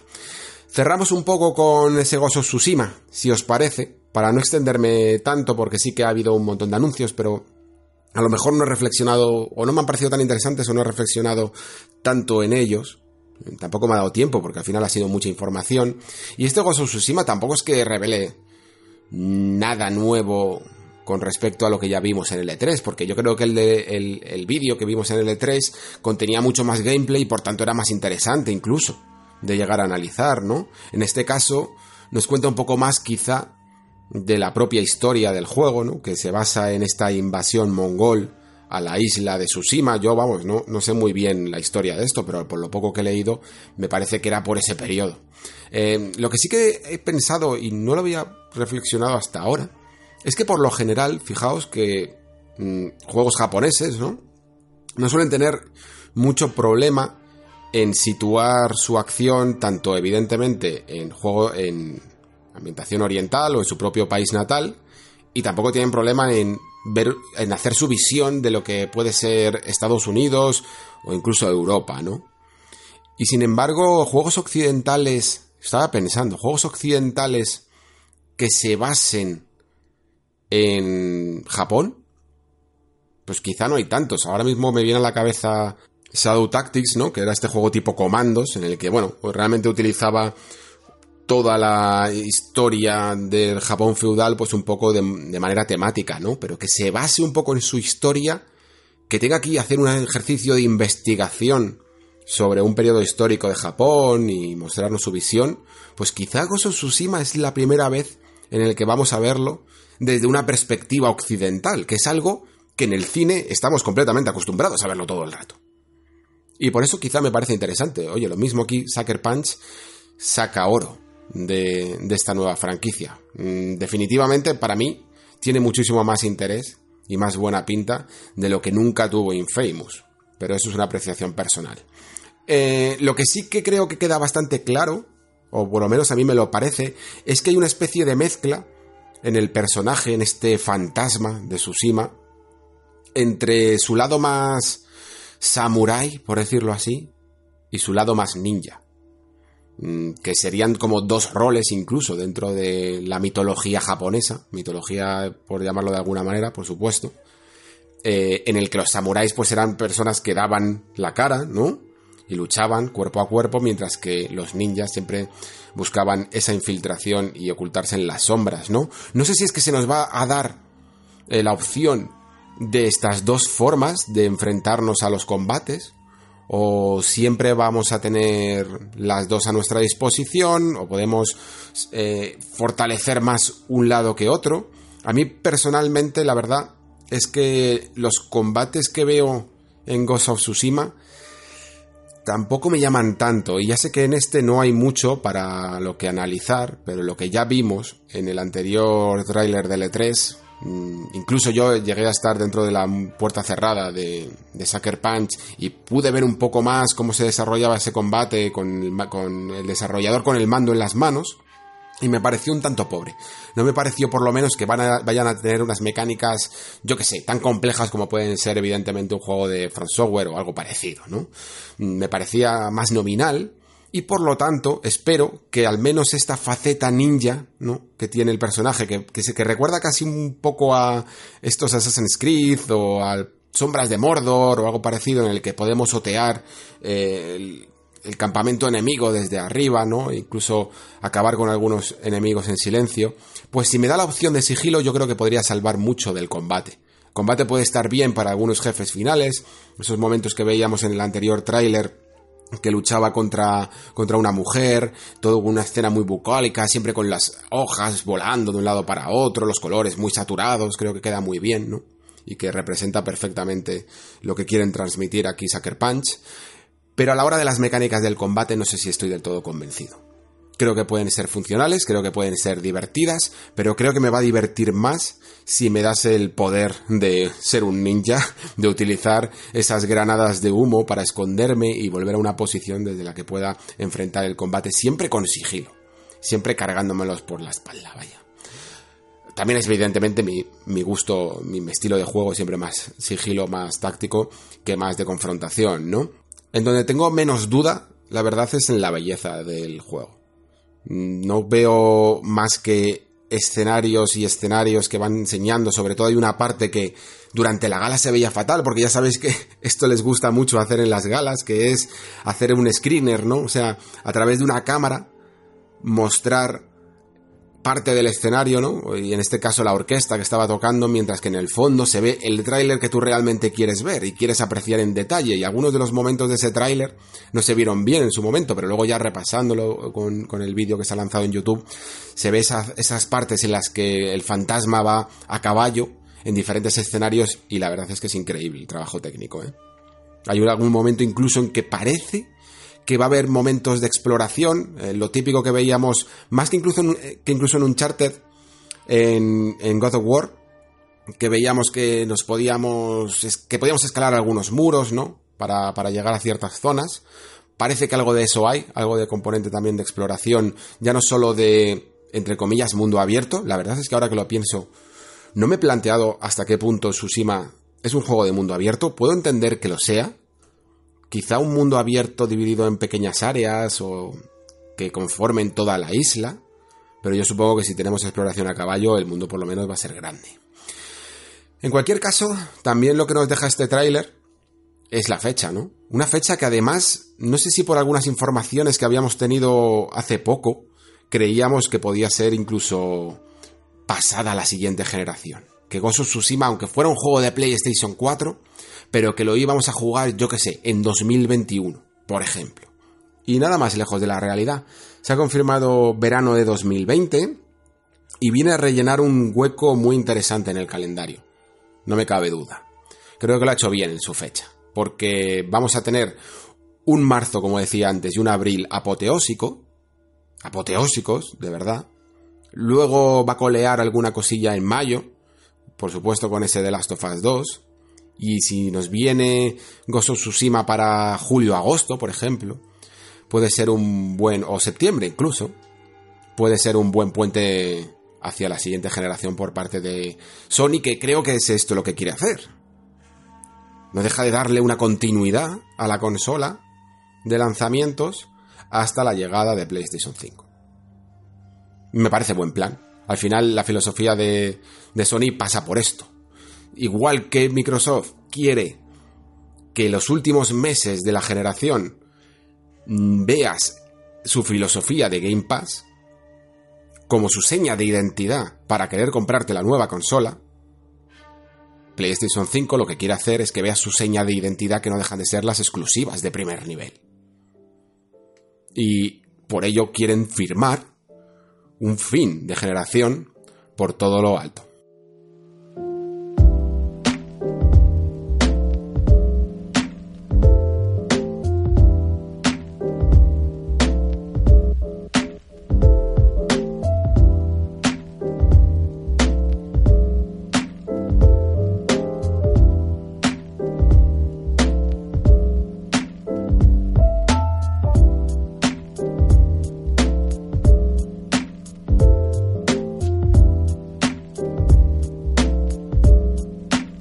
Con algunos de vuestros comentarios de esta semana, comenzando con Víctor González que me dice, buenas, contestando al compañero Chapi sus sensaciones sobre el juego Elex son ciertas. Puedes hacer las misiones de todas las facciones hasta un punto en el que ya te piden que te unas a su facción y una vez te unes las misiones del resto no son accesibles, cambian bastante al unirte a una facción u otra porque las habilidades y el equipo a las que accedes son muy diferentes. Me lo jugué y lo terminé, pero me cuesta recomendarlo solo si te interesa el género RPG de mundo abierto, pero te tiene que interesar mucho, ¿eh? Porque el personaje se controla de una manera un poco tosca, más o menos como Geralt en el primer The Witcher. Pues ya era un poco tosco, la verdad. El mundo abierto es duro, los destinos de la misión están lejos entre sí, hay pocos puntos de viaje rápido, pero sobre todo porque es un juego muy difícil. Yo lo jugué así en esta dificultad, porque estoy habituado a los juegos eh, de este género y me gusta que sean un desafío, pero Elex es el juego más difícil que yo recuerde. Cada lucha es una agonía, los enemigos son muy violentos, no se te quedan mirando, te atacan y te hacen mucho daño, y los objetos de curación son caros y nada de craftear hasta que subas nivel, que te dan puntos de atributos, requisitos de armas y armaduras y un punto de habilidad que tienes que ir al entrenador de turno. La experiencia se consigue en misiones porque matando bichos te da muy poca. Hay armas de fuego, pero por los requisitos de estas, hasta bien avanzado no las podrás usar. Sin embargo, a pesar de todo, son 76 horas según Steam en una única partida y muy contento porque el lore del mundo sí me gustó mucho, la historia se sigue con bastante interés y es un juego muy bonito. Pues ahí queda eso, eh, Chapi, que te recomienda el amigo Víctor, ya sabes un poco cómo va la cosa, pues al final un poco lo que podíamos llegar a pensar eh, sobre este Elex, porque no, que no tuvo mucho nombre en su momento, más allá de los que conocíamos a Piraña Bytes, y que en el fondo no deja de ser lo mismo que la esencia que ya tenía el estudio alemán. Eh, son Gothic en su momento ya era un juego complicado, eh, era difícil, te podían matar enseguida, y incluso aunque no te lo pusieras en el modo de dificultad difícil, ¿eh? incluso te lo pusieran en, normal, era un juego que era castigador si ibas a ciertas zonas antes del momento adecuado, ¿no? Y las facciones, pues, por lo que estás comentando, Víctor, de este Elex, funcionan de una manera muy parecida. En Gothic también ibas más o menos conociendo a cada una de estas tres facciones y luego ya cuando tenías un poco claro, en un momento dado de la aventura elegías una de ellas y ya no te podías echar atrás, ¿no? Ya cambiaba un poco si querías ser más guerrero, mago y no sé cuál era la otra que había. Eh, había dos o tres. Por lo que veo en este Elex sucede más o menos lo mismo y también con esos controles toscos que heredó mm, en su momento Gothic 3 también e incluso la saga Ryzen eh, un poco también lo heredó. Al final Piranha Bytes es un estudio que se ha quedado siempre muy pequeño, muy muy muy pequeño, pero que su calidad siempre viene por las cosas que comentas, Víctor por la historia, por el lore, porque al final es un mundo muy trabajado. Y es una lástima, la verdad, que nadie le esté dando una oportunidad a este estudio a lo largo de las cantidad de años que llevan abiertos. porque yo creo que con un poquito más de presupuesto, que pudieran pulir sobre todo algunas mecánicas y aspectos técnicos, sobre todo, podrían, han demostrado siempre que imaginación no les falta. Seguimos con Jesús, que no sin cierta guasa me dice, hola, gran programa, como siempre, ¿te consideras el José Luis García de los videojuegos? Cachondeo aparte, eres grande. Gracias Jesús, no, me considero nada en absoluto y menos de alguien que, tiene tanto renombre ¿no? en el mundo de, del cine, ¿no? Yo sencillamente soy una persona que os lo he dicho muchas veces, me considero más un ahorrador de tiempo. Me gusta reflexionar de los videojuegos. Lo comentaba el otro día con el amigo, con el amigo Mario en su entrevista. No concibo ya incluso solo jugar. Me gusta reflexionar después, porque creo que enriquece muchísimo la experiencia y eh, el Nexo en el fondo me da una excusa para pensar más aún en lo que he jugado. Y mirad, el otro día estábamos hablando en... Bueno, de, justo cuando estaba produciéndose los Game Awards. Estoy intentando buscar mientras que hablo con vosotros con quién era la conversación, porque creo que era con Alex Roger, sí, es con Alex Roger. Y hablamos un poco de, del club del videojuego, ¿no? De cómo nació esto, de cuáles son los motivos por los que nos gusta el, el club. Y la conclusión a la que llegamos es que es una especie de forma de obligarse a pensar en lo que estás jugando. Mientras que si estás con un grupo de colegas y cada uno está jugando una cosa en un momento distinto porque había una oferta o porque uno puede permitirse el lanzamiento del mes y tú no, al final todos vamos por separado, ¿no? Y bueno, pues no da tiempo tanto a, pensar en ello. Pero cuando hablas con un amigo de lo que estás jugando, poco a poco, mientras que lo jugáis los dos o cuando lo termináis, pues al final todo se refuerza. Es igual que ir con alguien al cine. Eh, cuando vas con alguien y después comentas mientras que cenas la película de turno, joder, es una experiencia enriquecedora, cuanto menos yo le saco más valor incluso a lo que he visto. Que si sencillamente mm, salgo de la sala y me voy a mi casa y no vuelvo a pensar en ella. A veces incluso, claro, es que pensar tú solo, pues puedes llegar a algunas conclusiones, al final puedes leer algo en internet, pero siempre está bien cuando tienes una excusa para reflexionar y normalmente eh, hablarlo con un amigo o con un grupo de amigos te da esa excusa perfecta. El club de los videojuegos en el fondo es también eso. Es una excusa para no solo conocer juegos que pueden pasar desapercibidos, que también es una de sus filosofías, pero también conseguir un círculo, ¿no? De debate alrededor de eso. Y para mí el nexo es también eso. El nexo es una forma que tengo de ir un poco más allá de algunas reflexiones que hago mm, en el videojuego, de juegos incluso que yo no analizo para la revista, y no, sé, y no quiero sencillamente que pasen los títulos de crédito, me olvide, lo meta en la estantería y pasemos a otra cosa. Así que no sé si eso se puede llamar ser un José Luis García, pero sencillamente es querer ir un poquito más allá que la experiencia que te da el juego en sí mismo. Seguimos con Hugo que me dice, buen programa, te encontré hace un mes y me gusta el tono que le das a los temas y el trato. Y luego me dice, postdata, ¿es necesario usar todo ese spanglish que es scriptear? pues Hugo, eh, lamento si alguna vez uso cierto mezcla de idiomas, Intento mantenerlo a raya. Tampoco me molesta mucho, en el fondo, porque también considero que, bueno, que casi todos los que os movéis por este círculo, que es un programa muy especializado, más o menos llegáis a entender ese, ese Spanglish. Scriptear eh, no deja de ser programar una serie de acciones que tienen unas consecuencias en un videojuego y que están y que esas consecuencias tienen un efecto muy guionizado y muy narrativo en, lo que quiere conseguir el desarrollador. Entonces, no sé exactamente si la palabra script viene de un... Supongo que script es como una especie de línea de, de código de programación, ¿vale? No sé exactamente cuál sería la traducción y por eso, por ejemplo, scriptear la utilizo mucho. Intento evitar hacer otros spanglish un poco más evitables, nunca mejor dicho, como puede ser, yo que sé, por ejemplo, dropear, que se utiliza mucho. Dropear significa abandonar un juego, ¿no? Viene de drop, que es como dejar caer. Y como existe el abandonar un juego, pues uso abandonar. Pero normalmente sí que me apoyo de vez en cuando cuando no considero que exista a lo mejor una forma más abreviada de utilizar el español con este, con este spanglish, que espero que tampoco moleste mucho. Y bueno, yo sé que choca, pero la verdad es que a lo largo de toda la historia, mm, el, el, idioma en sí mismo se ha formado muchas veces desde la, la mezcla de varias, de varias palabras. Por ejemplo, en inglés se utiliza una palabra que, se llama, que es, eh, bueno, dicha en inglés sería algo así como rendezvous, que viene del francés directo y que es rendezvous que significa encuentro o reencuentro, ¿no? creo que significa encuentro más bien. Y, viene directamente pues de, utilizar la palabra francesa por parte de, la cultura anglosajona. ¿no? ha, ocurrido siempre a lo largo de la historia. Y algunas de ellas, las más utilizadas o las más lógicas, se quedan y otras se olvidan. Así que no le doy más importancia que eso. Intentaré de todas maneras tener más cuidado en el futuro.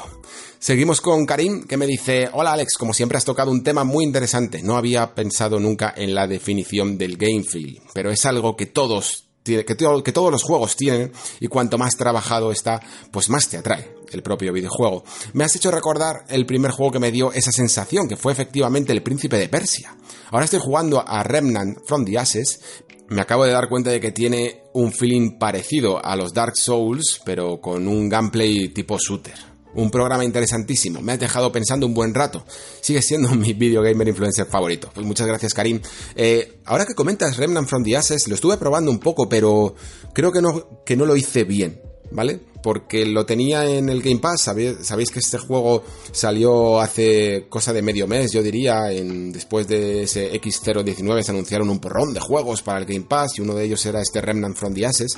Yo lo tenía apuntado porque todo el mundo decía exactamente lo que comentas, que era una especie de Dark Souls, pero con tiros también, mezclaba armas de cuerpo a cuerpo con disparos. Y me llamaba mucho la atención porque además también un colega Mario de la revista me, dijo que, que lo probara, que seguramente me gustaría. Lo que pasa es que tenía un tutorial eh, relativamente largo y, un tanto aburrido, ¿vale? Empezaba con un combate muy básico, eh, luego te metían una chapa, luego te metían otra chapa, y luego venía una, una, misión modo, tipo modo horda, en el que activabas una cosa y empezaban a salir enemigos y lo único que tienes que hacer era mantener la posición.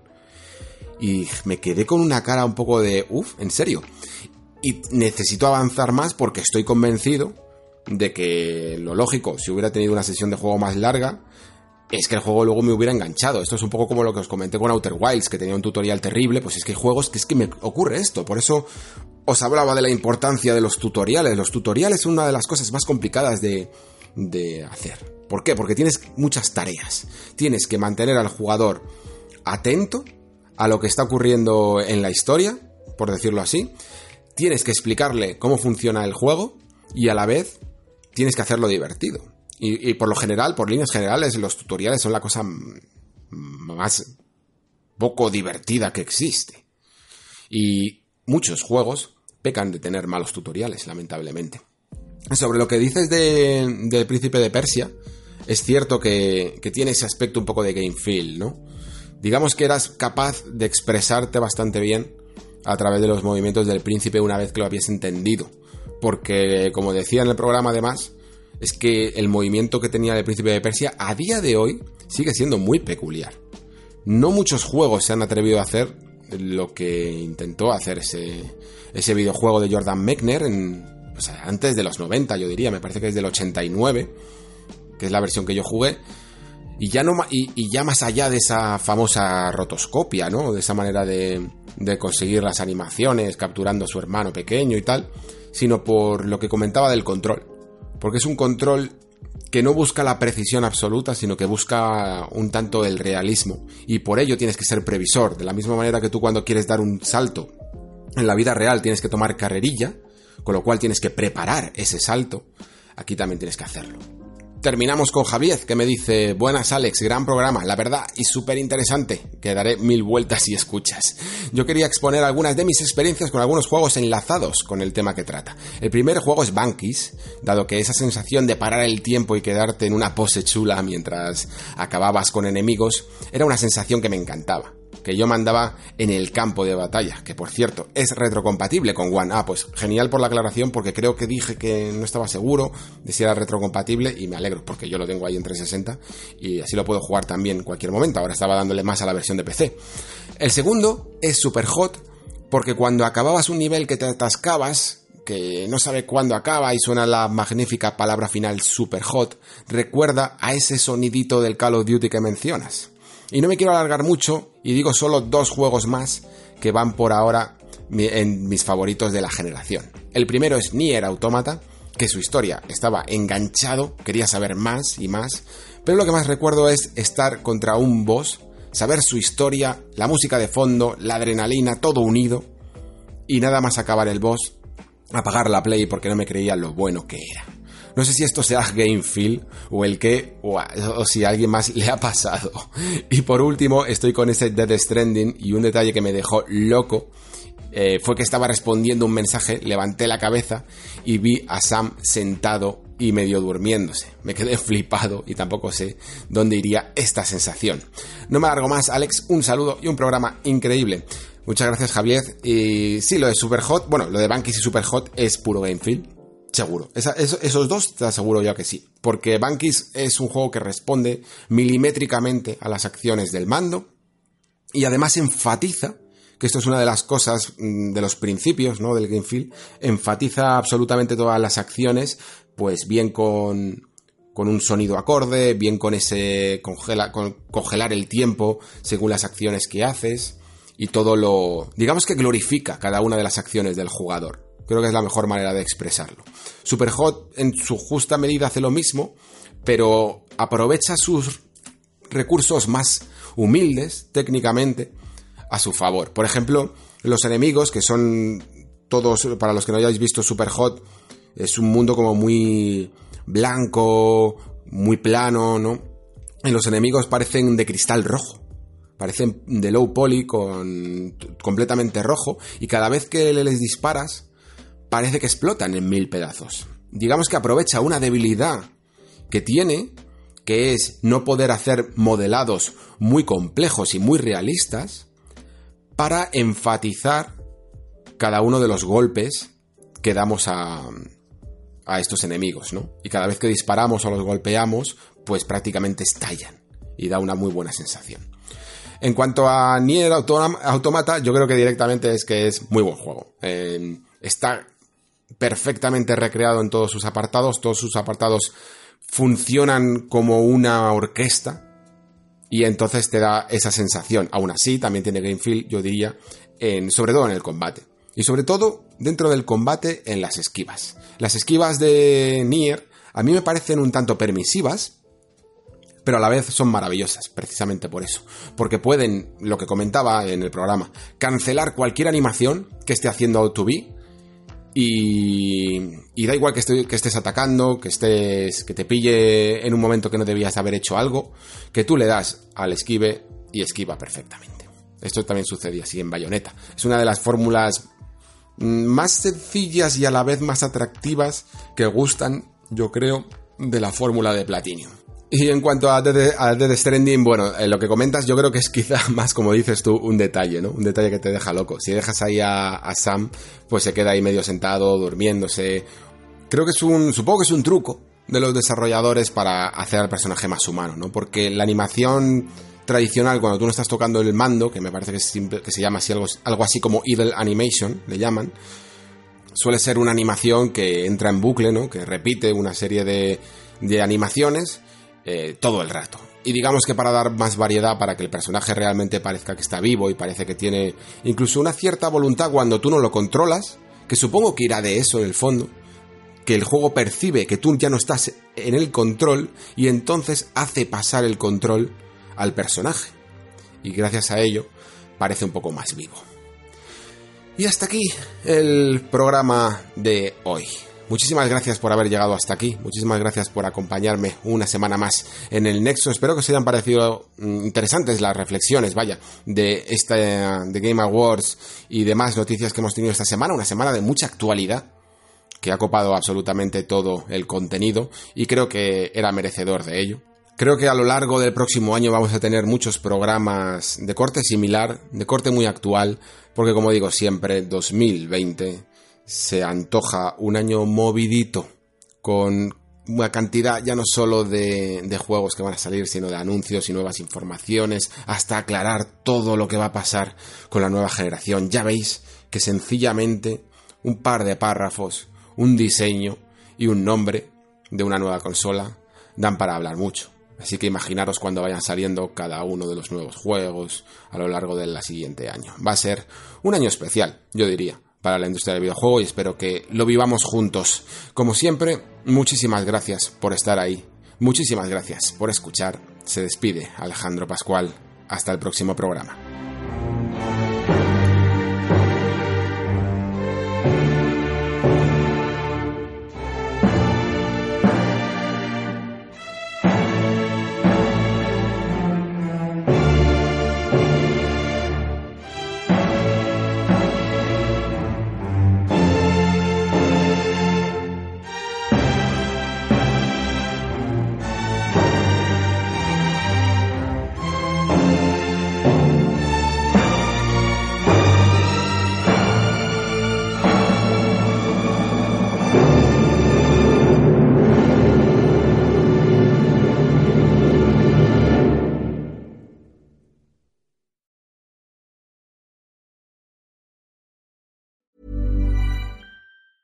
Have you ever Googled your own name? Prepare for a shock because your personal info, including addresses and phone numbers, is all out there.